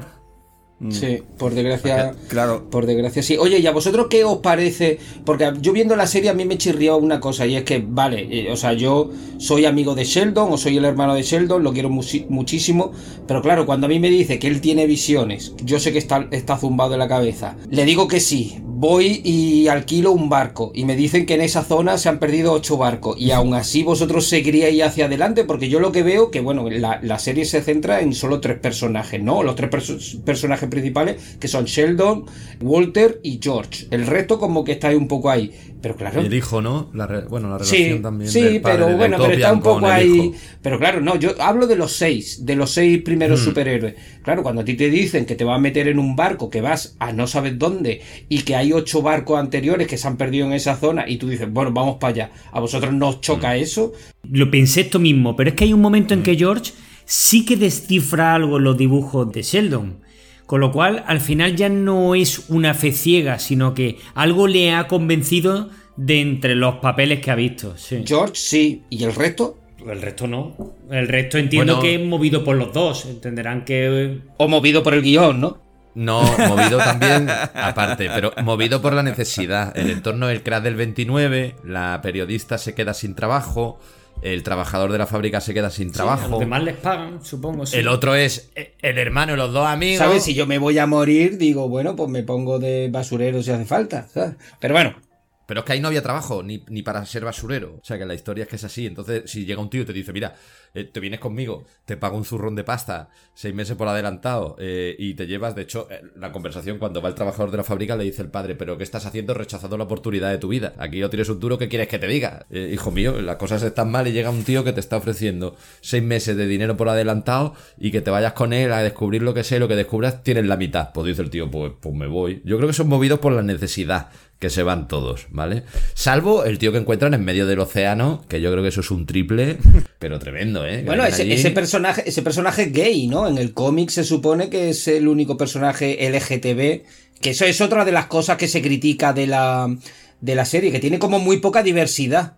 ¿Hablamos de Barnabas? No, no, no, de, de, Barnabas no, que de hecho te quería preguntar luego algo de, de Barnabas. No, te, hablo de uno de los seis, que es el que se encuentran en el, en el barco. Él es Blue Bolt, ¿no? En la... Que es un personaje gay que en el cómic es chantajeado y que digamos que luego, bueno, al final no, no pasa nada. En la serie se le da un minuto de cámara, me parece, y eso, como comento, es una de las grandes críticas que también ha tenido la serie, porque los tres personajes principales son blancos caucásicos y mm. bueno, hay un personaje negro que dice cuatro frases y poco más, teniendo en cuenta eso de que en el cómic aparece un personaje bueno, gay. Pues si te digo la verdad, eh, eh, eh, perdón, Barnabas iba a decir, este personaje que me acaba de preguntar tiene que estar en Jupiter Circle porque no aparece en Jupiter Legacy, que me lo he leído esta semana, o sea que me acordaría. Y, claro, como os decía antes, que Circle cuenta la historia de los años 20-30, entiendo que aparecerá ahí en, y, que, y que esto que cuentas del chantaje, pero si, si lo que dices del chantaje es en el presente, mm, no sé muy bien de qué estamos hablando, o se me ha pasado, porque tampoco soy el más listo. No, no, no, no, en el presente. En la serie no sale. No, en, la, serie no sale, salen los cómics. ¿Salen, los cómics en el presente? No. No, pues entonces tiene que ser en Jupiter Circle, que no me lo he leído. Ah, vale, vale, Porque ya digo que en Legacy no sale nada de eso. Sí, al, parecer, al parecer, bueno, como que el personaje se acuesta con otros hombres y como que es chantajeado y tal. Pues, pues, como que hay allí otra trama, que yo creo que lo bueno que tiene esta historia, yo no sé si es muy adaptable a, una serie, pero que tiene muchísimas tramas. Pero muchísimas. entiendo, que, entiendo que el cómic tendrá aún más, claro. Sí, sí, sí, sí, correcto, el cómic tramados. Y el, tema de la diversidad que decías, te diría que en el cómic eh, hay algunas cosas que me gustan más. Yo ya me conocéis, estas políticas de diversidad en general las aplaudo. Pero lo cierto es que en el cómic he echado de menos. Hay personajes que en el cómic son eh, blancos u hombres y en la serie son eh, mujeres o negros. Sin ir más lejos, el novio de Chloe. ¿Vale? Sí. Y, el, y luego en, la serie, si os parece, por ejemplo, que Lady Liberty eh, pinta poco, en el cómic aún menos. Entonces, el hecho de que, o sea, me hubiera gustado ver en la serie más protagonismo en ciertos personajes femeninos, y os decía que la de calidad de entre, el serie entre la serie y el cómic, en el cómic el personaje de Chloe es bastante, bastante importante, como os contaré luego. Y en la serie, yo creo que la historia de Chloe, y en cambio el conflicto de, Brandon, ¿no? Se llama Lisco con el tema que, lo decía antes eh, Bing, ¿no? La preocupación esta que tiene, o el señor Rockero no lo recuerdo ahora, que tiene de si va a ser lo suficientemente bueno y digno para ser el nuevo Utopian, creo que está en la serie súper bien, ¿no? Bueno, es que en el cómic él también se droga, creo, y demás, ¿no? Él también se echa a perder como la hija. Sí, ¿no? de hecho, efectivamente, la, la actitud de los dos hijos en el cómic, al principio del cómic, es, es la de Clo- la que solo tiene Chloe en la serie. Sí, sí. Bueno, pues entonces sí que parece que hay bastante diversidad y demás, vamos, no lo Sí, sé. sí, de- bueno, bueno, por eso, a ver, sí que es verdad, por ejemplo, eh, si, si había en el cómic un personaje LGTB que, que no lo hay en la serie, pues eso sí se le podría criticar, pero bueno, como no me lo he leído el cómic, no sabría responder. No, pero hay una hay una escena, por ejemplo, donde los amigos de, del novio de Chloe, ¿vale? Que son dos chicas y un chico que van en furgoneta. Ah, sí, las Sí, que son, que son las lesbianas, dos ¿no? chicas Sí. son lesbianas. Sí, eso en el cómic, en el cómic está tal cual. Y de hecho, una de ellas es, es, me parece que negra, ¿no? La brasileña, pues en el cómic igual. Sí, una brasileña, además lo hacen así. No, en general, el- lo primero que llama la atención es el casting, lo bien elegido que está. Porque, por ejemplo, claro, esto los oyentes no lo van a poder ver, pero eso os enseño la portada. eh, es- aquí veréis claramente, yo creo, a Chloe y Pues a Chloe. Brandon, ¿no? Sí, Y sí, Brandon sí, sí. Están clavados, sí. Mm. Oye, Sí, bueno, y eso te quería yo preguntar. Bueno, no tiene nada que ver con lo que acabas de decir, pero lo, lo que has dicho antes. Barnabas, este personaje de dónde sale, porque no es uno de los seis y se le ve al hombre ya mayorcito, es decir, no puede ser el hijo de ninguno de estos, ni. No, entiendo yo. eh, no, no, no, no. eh, a ver, es que lo que no explican en el cómic es su origen, la verdad. Recordad que el cómic son 10 grapas, eh, o sea, tampoco cuenta mucho más. Ah, Pero vale. es un malo que se dedica, eh, bueno, eh, lo que decía antes, no sé en qué momento queréis que yo ya cuente todo y desprecie todo, pero bueno, básicamente está con los malos y se dedica a, es una especie de espía, eh, un agente de inteligencia que va cazando superhéroes que están todavía sin registrar, ¿vale? Porque entramos en lo que sería el- escenario post-serie, hay una especie de, de- de dictadura de, de- de ciertos superhéroes, personajes superprotagonistas, que me imagino que ya intuís que dos van a ser, y entonces Barnabas está al servicio de ellos, va cazando Sí. a lo que sería una especie de resistencia de superhéroes que están, que están ocultos. Y el poder es el mismo de la, de la serie, pero si te digo la verdad, si me preguntas por su origen, eh, me pillas. Vuelvo a decirte lo mismo que antes. Espero leerme Jupiter Circle y si lo cuentan ahí, te lo digo. Bueno, yo creo que yo creo que Jupiter Circle lo único que se centra es en los años em, Sí, sí, en 20, 1929, 30 y tal, o sea que no ahí no vas a sacar una lectura, es lo que yo entiendo. Yo he visto por ahí algún vídeo de estos que te cuentan rápidamente de qué trata eh, toda la historia y demás, entonces yo entiendo que los spoilers más o menos lo tengo en mente, pero este personaje de Barnabas cuando sale en la serie es como, bueno, y este ¿qué coño hace aquí? ¿sabes? Mm. Sí, aparte es que da la sensación de que los conoce, que ha tenido relación previa Sí, con como él. que le ha metido fichas A- a, a ella, a ¿no? A Lady Liberty. Utopia, sí, a- Lady sí. Liberty, sí. Es una pena que esto al final se note que no estaba pensado por una temporada. Chloe, por ejemplo, se ve que es un personaje que es bastante poderoso. Mm, y que en sí. algún momento lo lógico sería como que se rehabilitase y participase un poco con esos poderes de... Pero claro, no parece que lo vayamos a ver. No, El es que personaje se de Blackstar cojo, sí. se queda cojo también. Porque Oye, pues yo dudo, yo dudo que no haya al final una segunda temporada, ¿eh? Si al final Netflix. No, si ha dicho que no. con- ya, ya, ya. Han dicho, ah, lo han cancelado por ahora, pero a lo mejor dentro de dos o tres años, a lo mejor encuentran una manera de no gastarse 200 millones o 180 por temporada y dicen, oye, pues vamos a sacar una segunda temporada de esto. A ver, Mark Millar va a estar ahí dando ideas y según tengo yo entendido en una entrevista cuando habló con la gente de Netflix, lo primero que le dijeron fue, no, vamos a hacer algo de Jupiter's Legacy. Luego Netflix está interesado en este universo en algún momento se puede volver. A mí me queda la duda, pues, de por qué reciben los poderes, quién se los da, porque yo entiendo Mm. que esta gente, cuando ponen todos la mano en la montaña esa, eh, se le teletransportan a Júpiter. Pero eso es porque lo. Eso Claro. lo interpreto yo, pero pueden estar en cualquier otro sitio. ¿Quién coño le da los poderes? sí. ¿Son marcianos? ¿Son alienígenas? ¿Quiénes son? Eh, ¿Por qué se los dan a ellos? ¿Sabes? Si George y Walter en realidad no se llevan bien, ¿por qué se activa el dispositivo? Bueno, sois dignos, dicen, ¿no? Bueno, soy digno. A ver, Walter y George se, se mataban al día siguiente, ¿sabes? Ya. Bueno, de hecho, antes bueno. os decía, yo tengo alguna pregunta. Bueno, pues una de ellas era precisamente qué entendíais vosotros de, de los orígenes de los, de los poderes y, y de los dones. Si, si efectivamente veíais tan claro lo que estaba diciendo ahora Ernesto, tema alienígena o directamente por concretar geográficamente a nivel espacial Júpiter, o pensabais otra cosa, eh, señor Roquero y Vin. Bueno, a mí, me a mí la sensación que me ha dado es esa misma, pero la verdad es que no sé si esa es la respuesta, no sé si en el cómic se habla más extensamente de eso. En el cómic directamente lo que aparecen en la isla es, eh, son dos alienígenas, pero no te dicen Ah, que sean de mm. Júpiter. Pero hay dos alienígenas que les explican que de alguna manera les se han elegido, porque como que a la isla en todo momento está llamando, ya, ya os decía antes que está muy cambiado el cómo está contado el, el llegar a la isla en el cómic y en la serie. La isla es como un portal, entiendo, ¿no? Sí, tal cual, Júpiter, tal ¿no? cual, tal cual. Mm. La isla es un portal y entonces en un escenario donde hay dos alienígenas, ahí les, les da los poderes. En ningún momento dicen que sean de Júpiter. Eh, yo entiendo que son de Júpiter porque es que si no lo que no entiendo es el título. Porque Claro. yo- lo, lo primero que pensé yo es, pero es que ya digo que me he leído el cómic y digo, joder, y yo, que insisto, no soy el más listo, pero digo, ¿de dónde, de, de dónde viene lo de Jupiter's Legacy? Yo no sé si os pasó, pues yo lo primero que pensé de la serie es que tenía que ver con Jupiter's Ascending, la película esta de, de Mira... Peliculón, peliculón. Bueno, fíjate que ahí por una vez voy a hacer lo que es regulera, ¿no? Sí. Ahí Júpiter será ella. Sale. Mila Kunis, por el amor Por de eso Dios. es un peliculón. Correcto.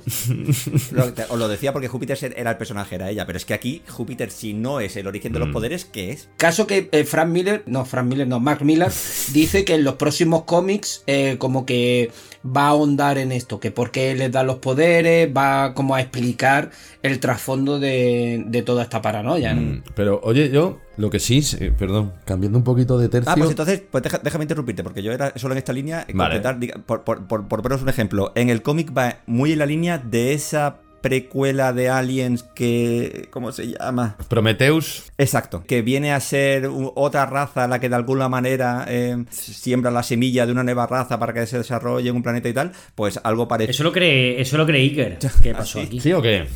Panspermia, ¿no? Tal cual, efectivamente. Sí, como que nuestro ADN per se de origen extraterrestre, digamos. Sí, viene de Marte. Como que es, es- sí, que es demasiado complejo como cadena para que se mm, formase, digamos, solo. eh, Con la evolución. Exactamente. Bueno, en fin, esto ya. Bueno, pues es- básicamente lo que quería decir que yo, yo- la idea que de lo poco que poquísimo que se trata en el cómic este tema, eh, la, la idea que yo he sacado era un poco así, que, que en Júpiter hay una raza que decide que para ayudar o, ases- o mejorar la sociedad en la Tierra estaría bien a ciertas personas que sean dignas de ellos darle super Bueno, pero por eso son, por eso son dignos, ¿no? Que no sé qué es lo que pretendían, la verdad. Por ahí va el tema, sí. Al principio quería hablar yo que, que le he dicho, no, dale bien y tal. Lo cierto es que Bill lo ha explicado mucho mejor que yo. Pero bueno, efectivamente, todos los que estaban fieles y leales, creo que son las palabras que habéis usado con, con Utopian, al final se van cayendo. Pero el principal motivo no es solo que 60 años de, de Utopian dando la chava con el código te acabe quemando. El principal motivo es que no está funcionando, no lo están haciendo bien. Ellos creen que la sociedad está A yendo a peor, peor. Ellos sí. creen, como habéis hablado, de corrupción política, desigualdad, eh, pobreza, injusticia. Y entonces ahí podríamos entrar en lo que decía el señor Roquero de que efectivamente tampoco es que los de Júpiter tuvieran una gran idea, porque está claro que no ha funcionado. Y ya mm, me callo otro ratito. Creo que ha sido Néstor el que había dicho que la opinión pública estaba a favor de que se matara a Blackstar y tal. El tema de la opinión pública y de cómo ellos son incapaces de transmitir lo que quieren eh, con el tema del código y lo frustrante que les resulta está muy bien tratado en el cómic cuando Skyfox, que está un pelín más desarrollado que en la serie, bueno, en la serie es que apenas se aparece, Skyfox cuando ya es un, un rebelde eh, no, no es un villano, de hecho al final acabas empatizando con el villano, ¿no? Donde todos son grises, ¿no? Eso es un clásico, o sea, no, no, es, no es la primera obra que, que lo plantea,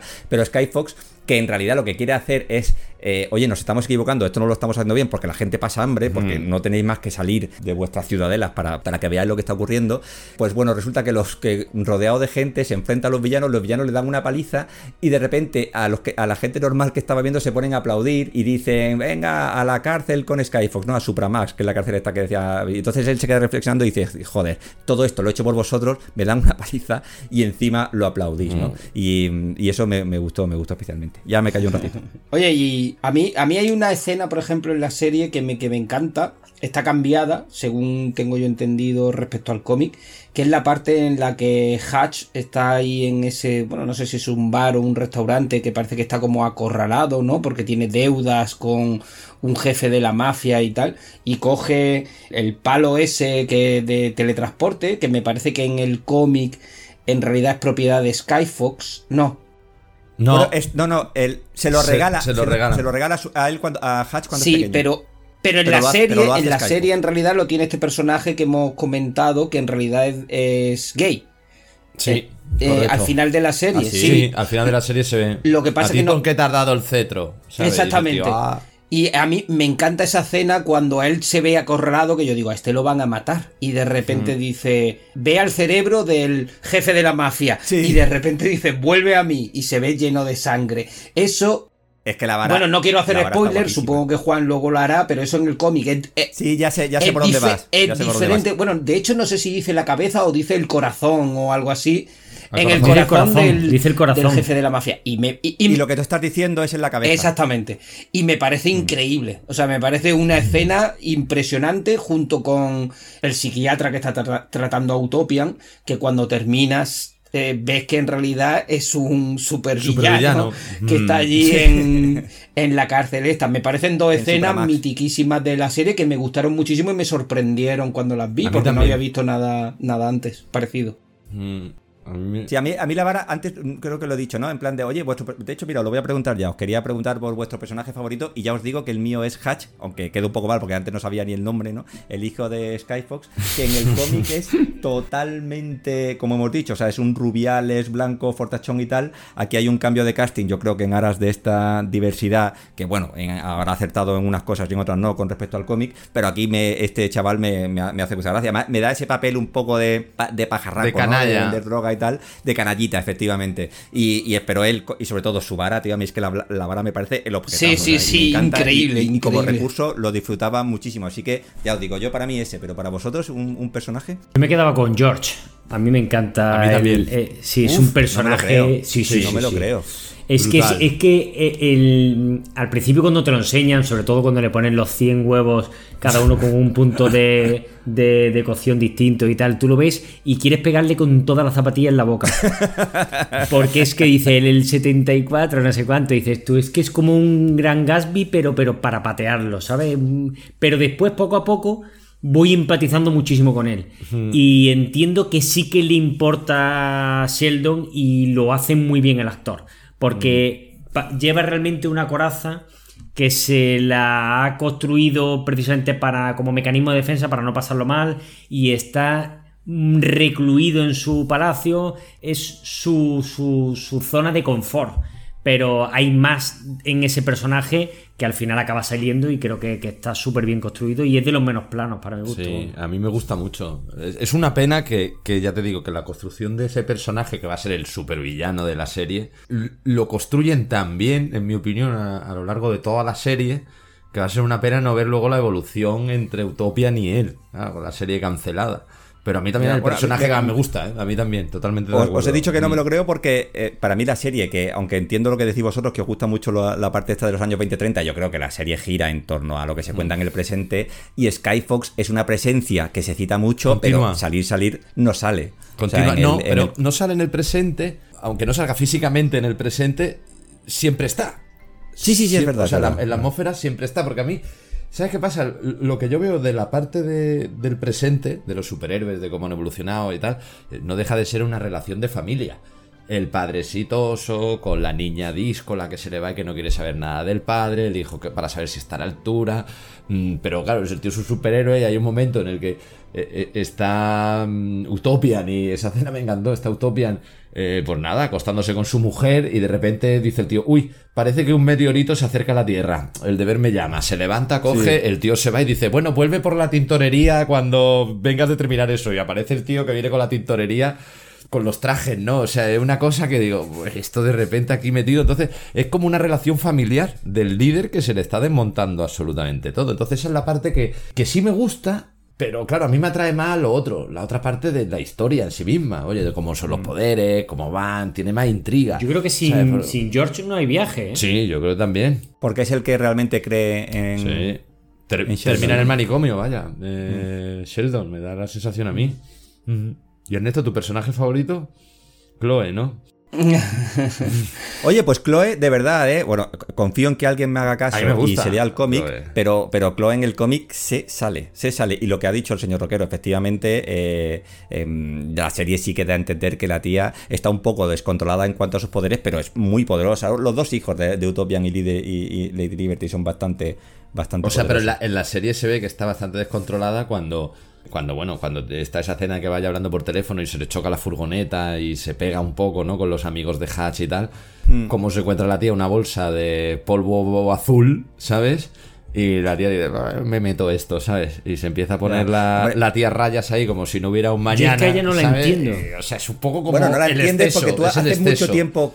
Hace, hace mucho tiempo que no eres un adolescente, pero. La adolescente rabiosa con el padre, adolescente Oh. rabiosa con el padre, ¿sabes? Ninguno de nosotros cuatro fue ese tipo de adolescente. No, no. Eh, hablando ya en plata, digamos, ella parece que viene de un hogar muchísimo más disfuncional, más desestructurado, tan pasada de vuelta que, que parece que haya tenido una infancia eh, de abuso, de Ya, tal. ya. eh, Pero, eh, yo, yo, eh, yo no sé cómo ella acaba. Eso lo has visto en, mucha- eh, en muchas pelis, ¿no? ¿Tú te acuerdas, por ejemplo, de Magnolia? Claro. Pues el presentador con la hija. Ese Sí. tipo de relación. No, no, pero era él abusaba de ella. Sí, sí, No, pero me refiero El que presentador abusaba de ella, Uyutapion no, no abusa de su hija. esta relación del padre con la niña que no quiero nada de ver con el padre exitoso y Sí, tal. sí, la yo eso lo he visto un montón de veces. Sí, sí, sí. Yo lo, eso sí lo entiendo. Lo que No yo hay un le motivo, veo a ¿no? ella es. No tiene un motivo, ¿no? Digamos, para terminar así. sí, ¿no? o sea, puede tener un motivo para ser rebelde, pero no encuentro un motivo para, para una. Tan pasada de vueltas, ¿no? Sí, sí, sí, sí. Es como que es autodestrucción. Sí. Parece que tampoco. Es que igual está tampoco lo- malcriada sin más. ha dado tiempo a desarrollarlo, ¿no? Yo creo que a lo mejor. Que ya te digo, yo la primera temporada, es lo que habéis dicho antes, no sé quién, está pensada un poco como para si hubiera más temporadas. Es que se Ah, ve seguramente claramente. a lo mejor no me van a explicar qué es lo que sucede y cómo y cómo se des- cómo se destruye digamos ese núcleo familiar Claro. y nos lo explican y me convence claro que sí pudiera ser perfectamente Hombre, yo, por cerrar el tema Chloe, yo entiendo que mm, prácticamente nadie diría que Chloe es su personaje favorito en la serie, pero de verdad que en el cómic. eh, Ernesto, sí. que es- creo, creo que es bastante factible, sí, porque está mucho mejor desarrollado y te puedes llegar a identificar, probablemente si tuviésemos 20 años menos y, y fuésemos una- unos adolescentes díscolos con padres superhéroes. hombre ha- habría que habernos visto nosotros con poderes tú en fin Hombre, yo entendía que nadie iba a decir Utopian, pero, pero también. No, yo lo iba a decir, de hecho. Ah, Yo Ah, perdón, es que de hecho no te he dejado contestar, perdona, perdona. No, no, no, bueno, simplemente ahí está mi respuesta, Utopian. Vale. La. A, a mí de, él- de, de él me gusta. No creo, que- creo que está súper bien. O sea, yo me creo también, lo, lo he dicho antes, ¿no? Lo de que me creo mucho su conflicto y tal. Y como, de alguna manera, tío, como arena de las manos, se le está escapando su familia, tío, y sin entender qué es lo que ha hecho mal, ¿no? Y digo, digo su familia, no solo sus dos hijos, que es lo obvio, su relación con su hermano, Con su ya mujer. perdió a George, que indudablemente tiene una relación fraternal, ¿no? Como su amigo que Bueno, es. de hecho, Toda la- toda George es, el hermano que él eligió, no. Mm, no, él, bueno, elige, correcto, correcto. él elige a George, Sí, sí, sí. Y luego incluso con, con Lady Liberty, ¿no? Con lo que ha sido su amor y eh, su compañía durante casi 100 años y que mm, al final, no, desde luego no hay una separación, no hay, un, no, hay, no hay ningún tipo de trama, pero sí que a veces, ¿no? Parece como que ella empieza a no a verlo tan claro como él, con lo cual él dice, jo, pero si yo lo he hecho todo bien, y eso me gusta y me lo creo. No, está perdiendo su posición de liderazgo, básicamente. Sí, él- es un personaje que intenta hacerlo todo bien, pero a mí me gusta también por, por lo que expone, ¿no? Que es un personaje antiguo en un mundo nuevo en el que se le van las cosas de las manos, él no entiende por qué y sigue aferrado a ese código antiguo que a lo mejor durante un tiempo pues funcionaba perfectamente, pero oye, es que los tiempos cambian y es un tema que también ofrece esta serie, ¿no? La- las nuevas generaciones que piensan de otra manera diferente, que no siguen los mismos códigos eh, morales que seguíamos hace 30, 40 o 50 años. Y él se ve como que él siendo un superhéroe, siendo el más grande, dice, bueno, pero si yo no puedo eh, ni siquiera eh, trabajar en la unión de mi familia, ¿cómo voy a poder trabajar en el bien común de toda la humanidad? ¿no? Y a mí me, me interesa muchísimo ese personaje. a mí me pasa lo mismo que te pasa a ti pero con, con Ben Daniels con Brainwave Sí, también Porque es un personaje final- interesante. Es el hermano mayor, es el único que vio que el crack se iba a producir y que no era momento, ¿sabe? Que había que o replegarse o diversificar, eh, con lo cual él sabe que, que él era el listo o tenía la idea buena para... Y sin embargo, se ha quedado un poco como Fredo, ¿no? Se ha quedado un poco como. como...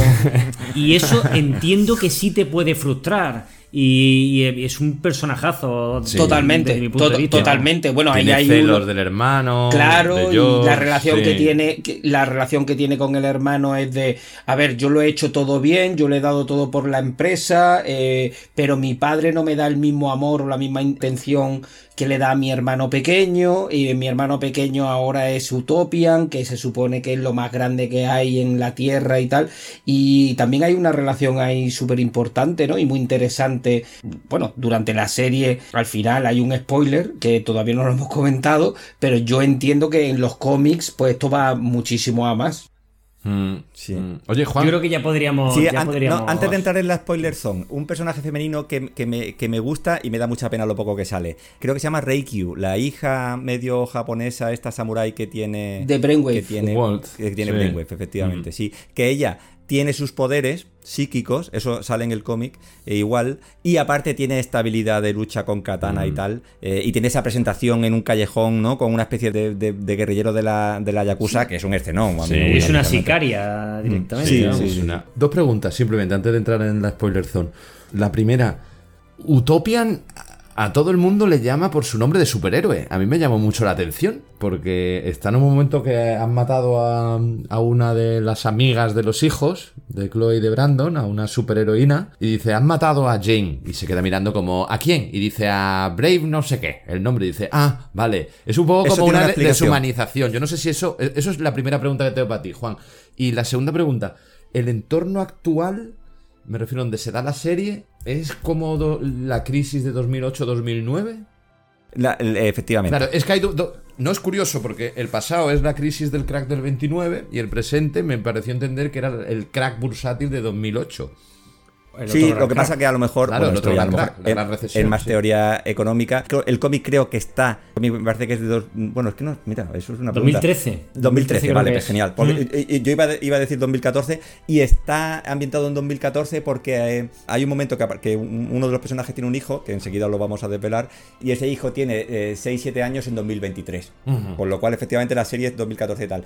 Y la crisis de la que hablan, pues evidentemente entiendo que es la de 2008 y que, bueno, ya de- os decía yo que esto sería casi más teoría económica, pero entiendo que es la misma crisis. Vale, ¿no? no, que es curioso, que yo creo que eso no estará hecho al azar. No sé por qué lo hicieron así, pero... no Bueno, sé, está fijando no como dos, referencias en dos crisis, ¿no? Claro, sí, por el cambio de los personajes y de todo, ¿no? Supongo, pero no lo sé. Y sobre, y sobre la primera pregunta, tío, primero chapó porque yo no me había dado cuenta del detalle, pero el, el cómic lo explica perfectamente. Y es que Utopian está muy obsesionado y es el único de todos, claro. ahí incluso Lady Liberty tampoco está de acuerdo, con mantener las identidades secretas. Tipo Es que lo típico, los conflictos de, super, de superhéroe de toda la vida, ¿no? El, el Clark Kent versus Superman, el Peter Parker versus Spider-Man y la necesidad de mantener esa identidad secreta, cosa que por ejemplo no ocurre obviamente en The Voice, ¿no? O en todas estas series más, más modernas donde vemos el día a día de un superhéroe. Mm. ¿Por qué lo piensa Utopian? Uno, para no perder, o sea, pri- principalmente para no perder contacto con, con la humanidad. O sea, el hecho de tú tener una identidad secreta donde, donde eres Walter y tienes, perdón, Sheldon y tienes un taller de coches, te hace ver, no pierdes el pie de calle, por decirlo de alguna manera. Y eso él quiere que a todos los superhéroes lo mantengan. Y eso, por eso él está en contra de que Chloe sea una superestrella. Todo el mundo sabe que Chloe es la hija Utopian. de, de Utopian y de Lady Liberty y tal. Por eso él les llama, cuando están con los disfraces, les llaman con sus nombres Sí, de. pero, pero es curioso de- porque a las nuevas generaciones le da exactamente igual. Los tíos están tomando copa en la discoteca y. Todos y- quieren disfrutar de la popularidad, Claro, efectivamente. todos de la y eso, popularidad eso y. Mm. Es un buen matiz. Y dicho esto, si os parece, un ligero descanso. Sí. ¿Vale? Que ya llevamos también otro buen segundo tramo. Y yo creo que rematamos con unos buenos spoilers eh, que, nos, que nos proporcione Juan y nuestras opiniones y, y para el cierre, ¿vale? Y, ¿Qué os parece? y la banda sonora de Ernesto. Como siempre. Sí. Hombre, A ver, Ernesto, a ver- el a ver momento- cómo mete Predator ahora. Y el momento Predator. Sí, Predator y, y Basil, el de Conan el Bárbaro. Basil Poderoso. Poledouris. Basil Poledouris. Hay que meter a los Bueno, dos, bueno. sí. Ahora, ahora, le, ahora le- pues que lo vaya pensando en el descanso. A lo, mejor, a lo mejor lo ha conseguido ya con esto que acabamos de hacer, Sí. sin esforzarse. No, lo... ¡Uh! ¡Ojo! ¡Ojo! ¿eh? Oh. Sí. Se cierra el Yo círculo. lo único que quiero escuchar es son esas tres frases, esas tres palabras. Predator y Basil Poledouris. Sí, y Blade Runner, y Blade Runner también. Bueno. Bueno, venga. Ahora Chao. volvemos. Ahora, chao.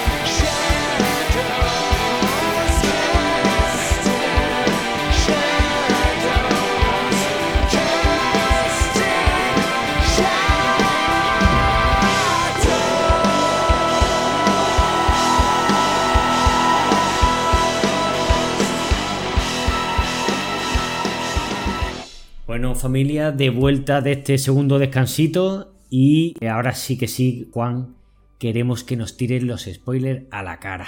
Sí, señor. Uh, es una alarma spoiler zone. Hostia, por el amor de Dios. Ah, sí, luego pondremos el efecto de sonido bien. Eh, Bing, sea, Bing, encárgate de meter el sonido y de editar esa horrondez que ha hecho Juan. No, no, lo voy a dejar totalmente, tío. O sea, porque me ha parecido brutal. ¿Repite, Juan? No, no, no, no, no repitas al spoiler del tirón, por favor. Vale, hemos sido tan buenos que ni siquiera hemos hecho spoiler de lo que es la serie en sí. Bueno, la serie termina con, con la clara, ¿no? dejando el, el cliffhanger de que el malo que estaba moviendo los hilos era eh, Brainwave, ¿no? El hermano que se llama Walter. Eso, mm, aquí os lo pregunto al azar. ¿eh? ¿Lo, lo, lo esperabais? Sí. Pues nada. Fin, hasta mañana. No, esto efectivamente en el cómic es tal cual, solo que ocurre pues a la mitad del primer tomo, ¿vale? Básicamente Brainwave, que está ya harto del buenismo, digamos, ¿no? Por decirlo así, de Utopian, convence a, al hijo, a Brandon, y entre Brandon y el hermano, eh, o sea, perdón, entre Brandon y Brainwave, le tienden una trampa. Convencen, de hecho, a algunos amigos de Brandon que también estaban ya, ¿no? De esta nueva generación de superiores, que estaban un poco cansados de, de lo que Bing ha llegado a llamar, me parece, esa especie de tiranía por parte de Utopian. Bueno, como estaban cansados también, pues le convencen y tienden una trampa y matan y mueren los dos muy rápido en el cómic, a tanto a Utopian como a Lady Liberty, con unas escenas brutalmente violentas donde eh, Frank Quietly está a un nivel excelso.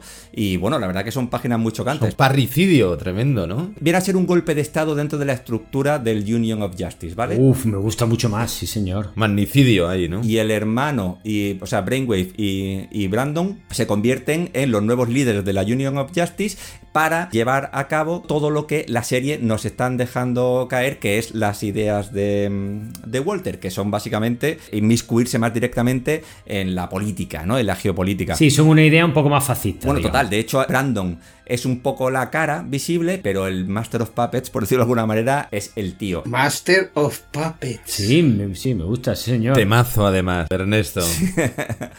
Bueno, tú que tienes el B2, tío, deberías haberme seguido bien ahí. Tengo el B1.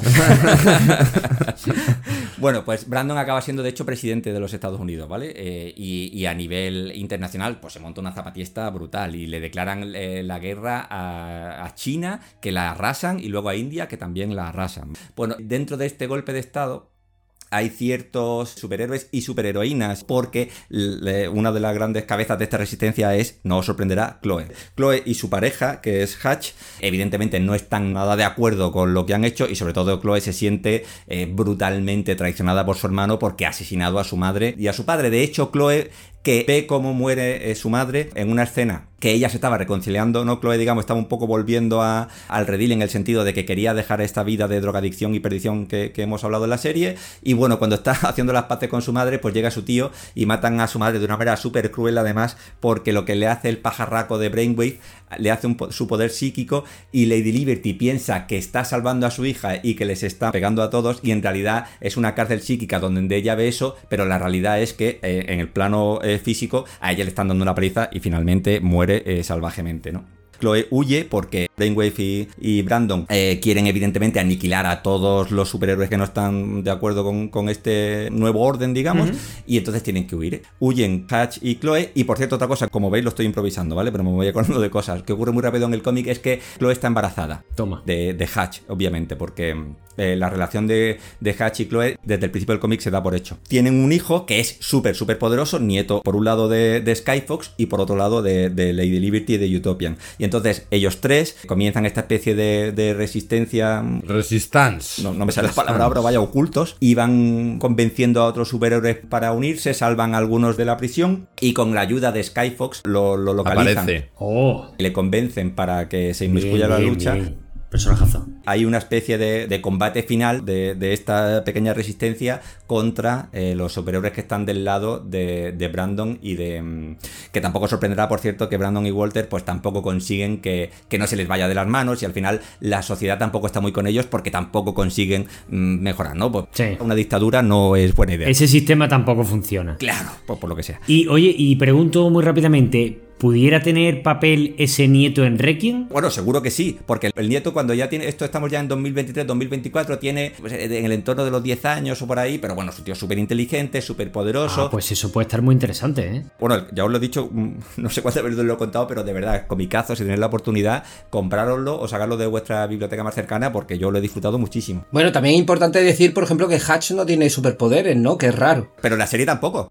Claro, claro, que, es hijo de Sky Fox, pero como que en la serie y en el cómic no tiene superpoderes, tiene el, el, palo este que le teletransporta y tal, pero sin embargo, sí, su hijo, como de alguna manera, como tú bien comentas, adquiere los poderes de dos partes de, de los seis primeros, ¿no? Sí, él cuando es pequeño está súper frustrado con el hecho de no tener el poder y Sky Fox le dice que, bueno, que finalmente los genes de su madre han sido más poderosos que los suyos, pero que esté igualmente orgulloso de ser hijo de su madre, ¿no? Es un poco... Perdón, perdón, Juan. No, no, no. Que iba a decir una tontería, digo, es un poco como la calvicie, ¿no? Que salta de generación, ¿no? De, del abuelo a, al nieto, ¿no? El Uy, hijo y tal, ¿no? Uy. Eso es un tema que no se trata en el mono. No, no, claro, eso es un charco, ¿eh? Eso es un ¿Quiere- charco. ¿Quieres abrirte aquí, Bing? No, no, no, para nada, para nada. Me ha recordado eso, me ha recordado eso, ¿sabes? Tenido suerte de tener una niña, es lo que quiere decir. Nada, guay. Y básicamente en la escena final, pues vencen los buenos, mm, tampoco sorprende. Y Brainwave está totalmente desatado, saliéndose. O sea, al final, eh, Brainwave está incluso cansado de Brandon. Brandon es apresado por Chloe y tienen una conversación muy interesante. Chloe diciéndole que, bueno, es su hermano, pero evidentemente nunca le va a perdonar lo que le hizo a sus padres. Claro. Brainwave mata a Skyfox delante de, de Hatch, lo cual eso a Hatch le deja totalmente traumatizado porque en el cómic acababa de reconciliarse con su padre. Y como un tío sin poderes mata a Brainwave, pues precisamente con la jugada esta de la vara, que es lo que creo que dejaba entender antes Ernesto, del tema de la escena del corazón. Efectivamente, Brainwave le hace una especie de truco psíquico otra vez y, y hay como 20 Brainwave y le dice, ¿cómo vas a saber quién soy yo? Y eso se lo dice porque una cosa que no sale en la, en la serie, perdonad otra vez que, me voy a acordar de cosas, la vara en el cómic, Skyfox la hizo de una linterna, ¿vale? Y esa linterna no solo tiene el poder este de la teleportación, sino que cuando la enciendes, si enfocas, es como una especie de ataque con ese rayo de luz. O sea, En el cómic no solo se teletransporta, sino que va encendiendo la linterna y te va dejando como ciego, ¿no? Es un poder un poco mierder, pero le saca de algún... Joder, vaya mierda. Te deslumbra, te deslumbra. No, no- no te deslumbra, o sea, te, te da como una descarga, ¿no? Y el caso es que. Y, y entonces le dice Brainwave, con tu patética linterna, ¿cómo vas a saber quién de estos 20 soy yo? Y entonces dice el cerebro de Brainwave. Oh, Y eh, otra vez, finalazo. con un excelso Quietly, el dibujo a página completa, ¿no? De- del- del Brainwave con la, con la vara totalmente atravesada en la cabeza, brutal. Podría haber dicho ano de Brainwave y hubiera estado también bien. Pero no mueres. Se hacen amigos. Bueno, pues en fin, que oye, me parece un final espectacular y me, me mola a saco, ¿eh? Esto tenía que haber seguido. Bueno, una opinión muy muy rápida, intentad no repetiros por mi madre, de qué os ha parecido la serie. Nada de super speeches. Algo ligero y lo que os venga, desde el corazón. Venga, Vin, lánzate. Nada, a mí la serie me ha gustado. La terminé de ver ayer, me la he visto todo en una semana, me ha parecido ligerita, de superhéroes, con las dos historias paralelas bastante entretenidas. Una más de intriga, que es un poco la de eh, los años 20 y la otra un poquito más de las relaciones de los personajes. Y bueno, la verdad que animo a la gente a la que la vea y me ha dado pena que la, que la cancelen, ¿no? Por simplemente un tema económico, ¿no? ¿Y tu escena favorita? Pues es difícil, ¿no? Pero mira, me gusta mucho la... mm, Hay varias, pero me quedo quizá un poco con la del barco, cuando están en la tormenta y están ya un poco como para desfallecer, ¿no? Se ve que Sheldon se ha vuelto ya un poquito medio loco, está diciendo que todas las visiones coge una pistola, está amenazándose con el capitán del, del barco, ¿no? Y dice, continúa, continúa, continúa. Y, ya como que descubren la isla y se ve que el tío tenía, tenía razón, ¿no? Es como cuando se desvela que realmente no estaba loco y todos se quedan un poquito sorprendidos, ¿no? Me, me quedó la intriga de saber qué es lo que pasa con el reloj del padre, qué es lo que significa el reloj del padre, que además se rompe justo en el minuto 2.18 o las 2 y 18 y tal, eso supongo tendría un significado en el futuro, pero esa cena me gusta porque es un poco como la antesala del cambio de todos los personajes, ¿no? Por no meter las típicas, ¿eh? Que vais, supongo que a decir ahora. Muy bien, muy bien. Oye, fenomenal. A mí, a mí toda esa parte me encanta también.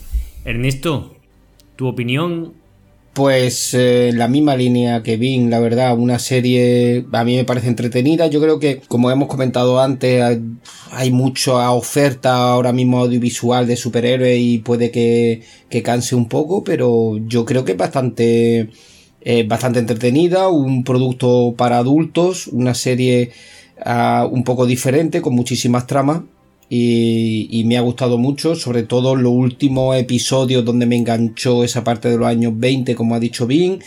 Eh, lo vi prácticamente en un par de días y, y me encantó. Una escena favorita, yo me quedaría con, ya la he comentado antes, con la escena de Hatch cuando le ordena a ese palo que se teletransporta ir al corazón de, de ese gángster y tal, cuando el personaje parece atrapado y en realidad el tío tiene la sartén por el mango. Muy bien. Perdona, señor Eh, Roquero, por terminar, sí. le doy un 7 a la serie. Yo siempre voy a puntuar, ¿sabes? Le doy un 7 a la serie. Ernesto quiere puntuarla tú, tío. No. Si no quieres, no lo hagas. No, no, por favor. No. Eh, Juan, tu opinión y tu, y tu escena. No, a ver, pues seriaza. Eh, yo pediría, como yo creo todos los productos que hemos traído a, mm, al mono, que- que intentemos abstraernos de lo que la crítica dice o lo que dice el mainstream o el consenso, como queráis llamarle. Yo la he disfrutado muchísimo. Mm, en la línea de lo que comentaban Bien y Ernesto, superhéroes, pero con tramas adultas. Creo que lo que más me gusta, de hecho, es la parte que no es de superhéroes. Yo creo que el, el tema este mm, familiar, ¿no? Eh, de padres e, e hijos mm, está muy bien tratado y, la expresión que he utilizado varias veces en el programa de hoy, este de que me lo creo muy bien, incluso también, y creo que, que- que fue el señor Roquero quien lo dijo, el tema este generacional, ¿no? De lo viejo frente a lo nuevo. Eh, también, también bastante, bastante de, actualidad, ¿no? Eso mm, me gustó mucho. Y por supuesto, también recomendar el, el cómic que he disfrutado muchísimo y que estoy mm, literalmente deseando eh, continuar con Circle y con este de Requiem que hablábamos antes. Eh, con respecto a escena favorita, voy a intentar salirme también un poco de las típicas y voy a decir, creo que alguno de vosotros tres, no me acuerdo quién lo ha dicho ya, es el, y por reivindicar también un poco el personaje de Chloe, que ya os lo he comentado, le, he cogido especial cariño, es el tema del cuando se choca contra un coche y ella es tan poderosa que ni se inmuta y el coche se va a la mierda. Eso, se va, eso sale tal cual en el cómic y encima da pie a que conozca este grupo que me cae especialmente simpático y que, que la construcción del personaje de Chloe es tan importante que es, que es Hatch y, sus, y su grupo, ¿no? De, de amigos, amigas y tal. Con respecto a la nota, que no me gusta nada poner nota, pero voy a decir una nota y de camino algo que os he dicho antes. Tío, no lo hemos dicho. Voy a decir que le pongo un 8, tantos puntos como capítulos tiene la serie, porque hemos sido tan zockets que ni siquiera lo hemos comentado, ¿vale? Así que queda, queda esta información metida aquí un poco. Perfecto. Oye, pues muy bien. Sí, sí, la has colado ahí. ¿eh? Sí. Bueno, mm, yo deciros que mm, si no llega a ser porque la íbamos a monear, no lo, seguramente no lo hubiera visto. Mi experiencia cuando he visto en Netflix algo relacionado con superhéroes, véase Daredevil, Gotham y demás, no ha sido generalmente buena, no me ha, generalmente no me ha gustado, con lo cual iba con el hype bastante bajo.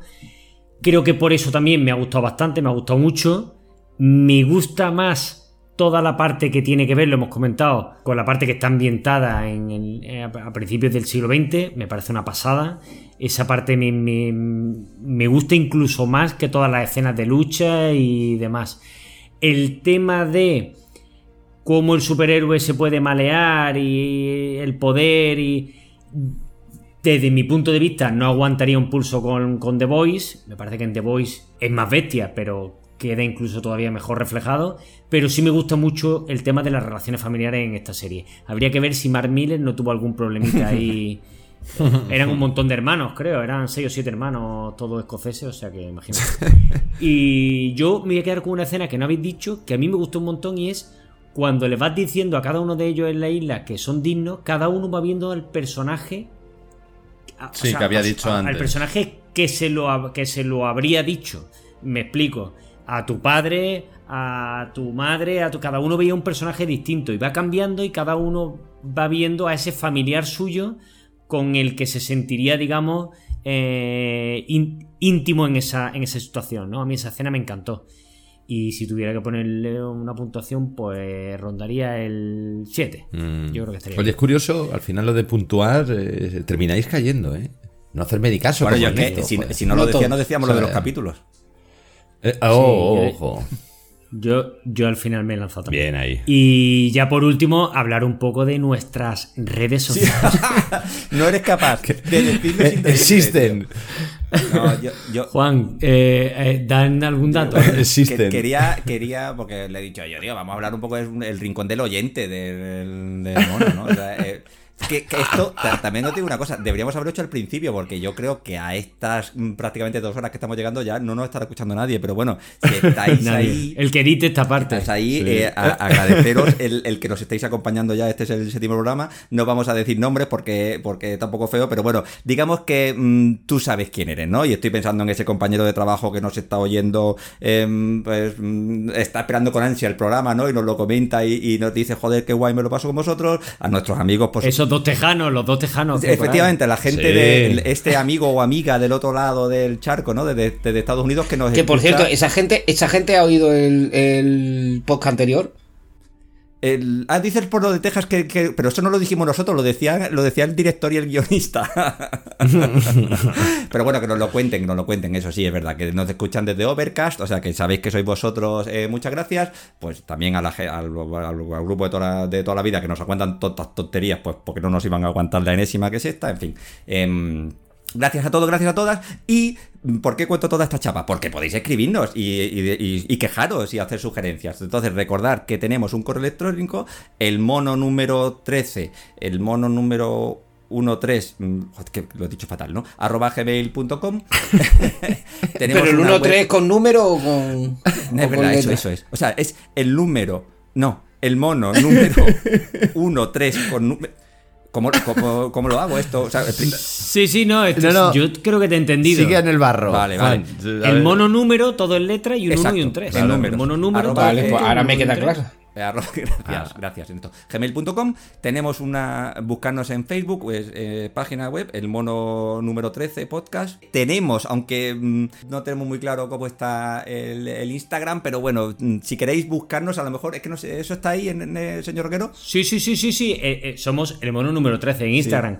Y, y, y Puede de ser hecho, nuestro primer follower, creo si quieres. que- es posible que haya por ahí alguno que, que ya tenga Instagram, pero, pero no, no estamos, todavía no le estamos dando el uso que deberíamos. Tenemos que empezar a seguir a otros podcasts, pero en plan Stalker.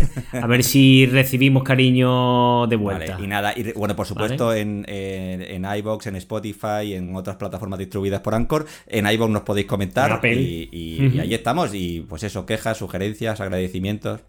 Es, es vuestro foro. Total. Sí, incluso si queréis proponer alguna película o algún producto, eh, estamos dispuestos a hacer cualquier mierda como, como lo estamos como haciendo ahora. viendo. Bueno, llevamos este programa o sea que- demostrándolo. Sí. sí, pues podemos hacer lo que queráis, casi. Sí. Bueno, en fin, habría que verlo, ¿no? Pero, un Star Wars, pero un. Star Wars, por favor. Sí, hombre, sería, sería la leche que encima pidiesen cosas que son mainstream. Sí, tío. Es, es como el, el Moner ya rebelde, ¿no? Que dice, no, no, yo ya estoy harto de que me deis eh, esta bazofia, ¿sabes? Y, y pido, pido cosas de, de- que hayan tenido éxito, ¿no? En fin, ha sido un placer. eh, familia, Igualmente. pondremos las músicas que incluimos, seguramente, ya lo sabéis, en la descripción del capítulo. Son siempre músicas sin derecho de autor, Creative Commons. También hemos metido de vez en cuando alguna con derecho, sobre todo del grupazo de, de rock progresivo Club Map, que le pediremos a Javibi que nos deje meter alguna más por ahí y demás. Y en fin, y nos vemos en el siguiente, ¿no? En el octavo. Muy bien. A lo mejor aparece por ahí Ron- Ronald Emmerich, ¿no? Posible, ¿no? ¿Puede ¿El ser? octavo? Sí. Puede ser que hubiera ahí alguna peli de catástrofe o algo que se hubiera propuesto. Ya veremos a ver si esa es la que cae. Ok, Mm, ya veremos. Sí, por- porque Roland Emmerich, más allá de fuera de catástrofe, es complicado, ¿no? No, no, no. Él solo Hace- destruye hace, cosas. hace tres. Al filo hace del cinco mañana. minutos que, que- que el programa está cortado, espero. Sí, no, sí, no, sí, esto, totalmente. esto Totalmente. sigue. Venga. Bueno. Bueno. pollo. Hasta luego. Chao, chao.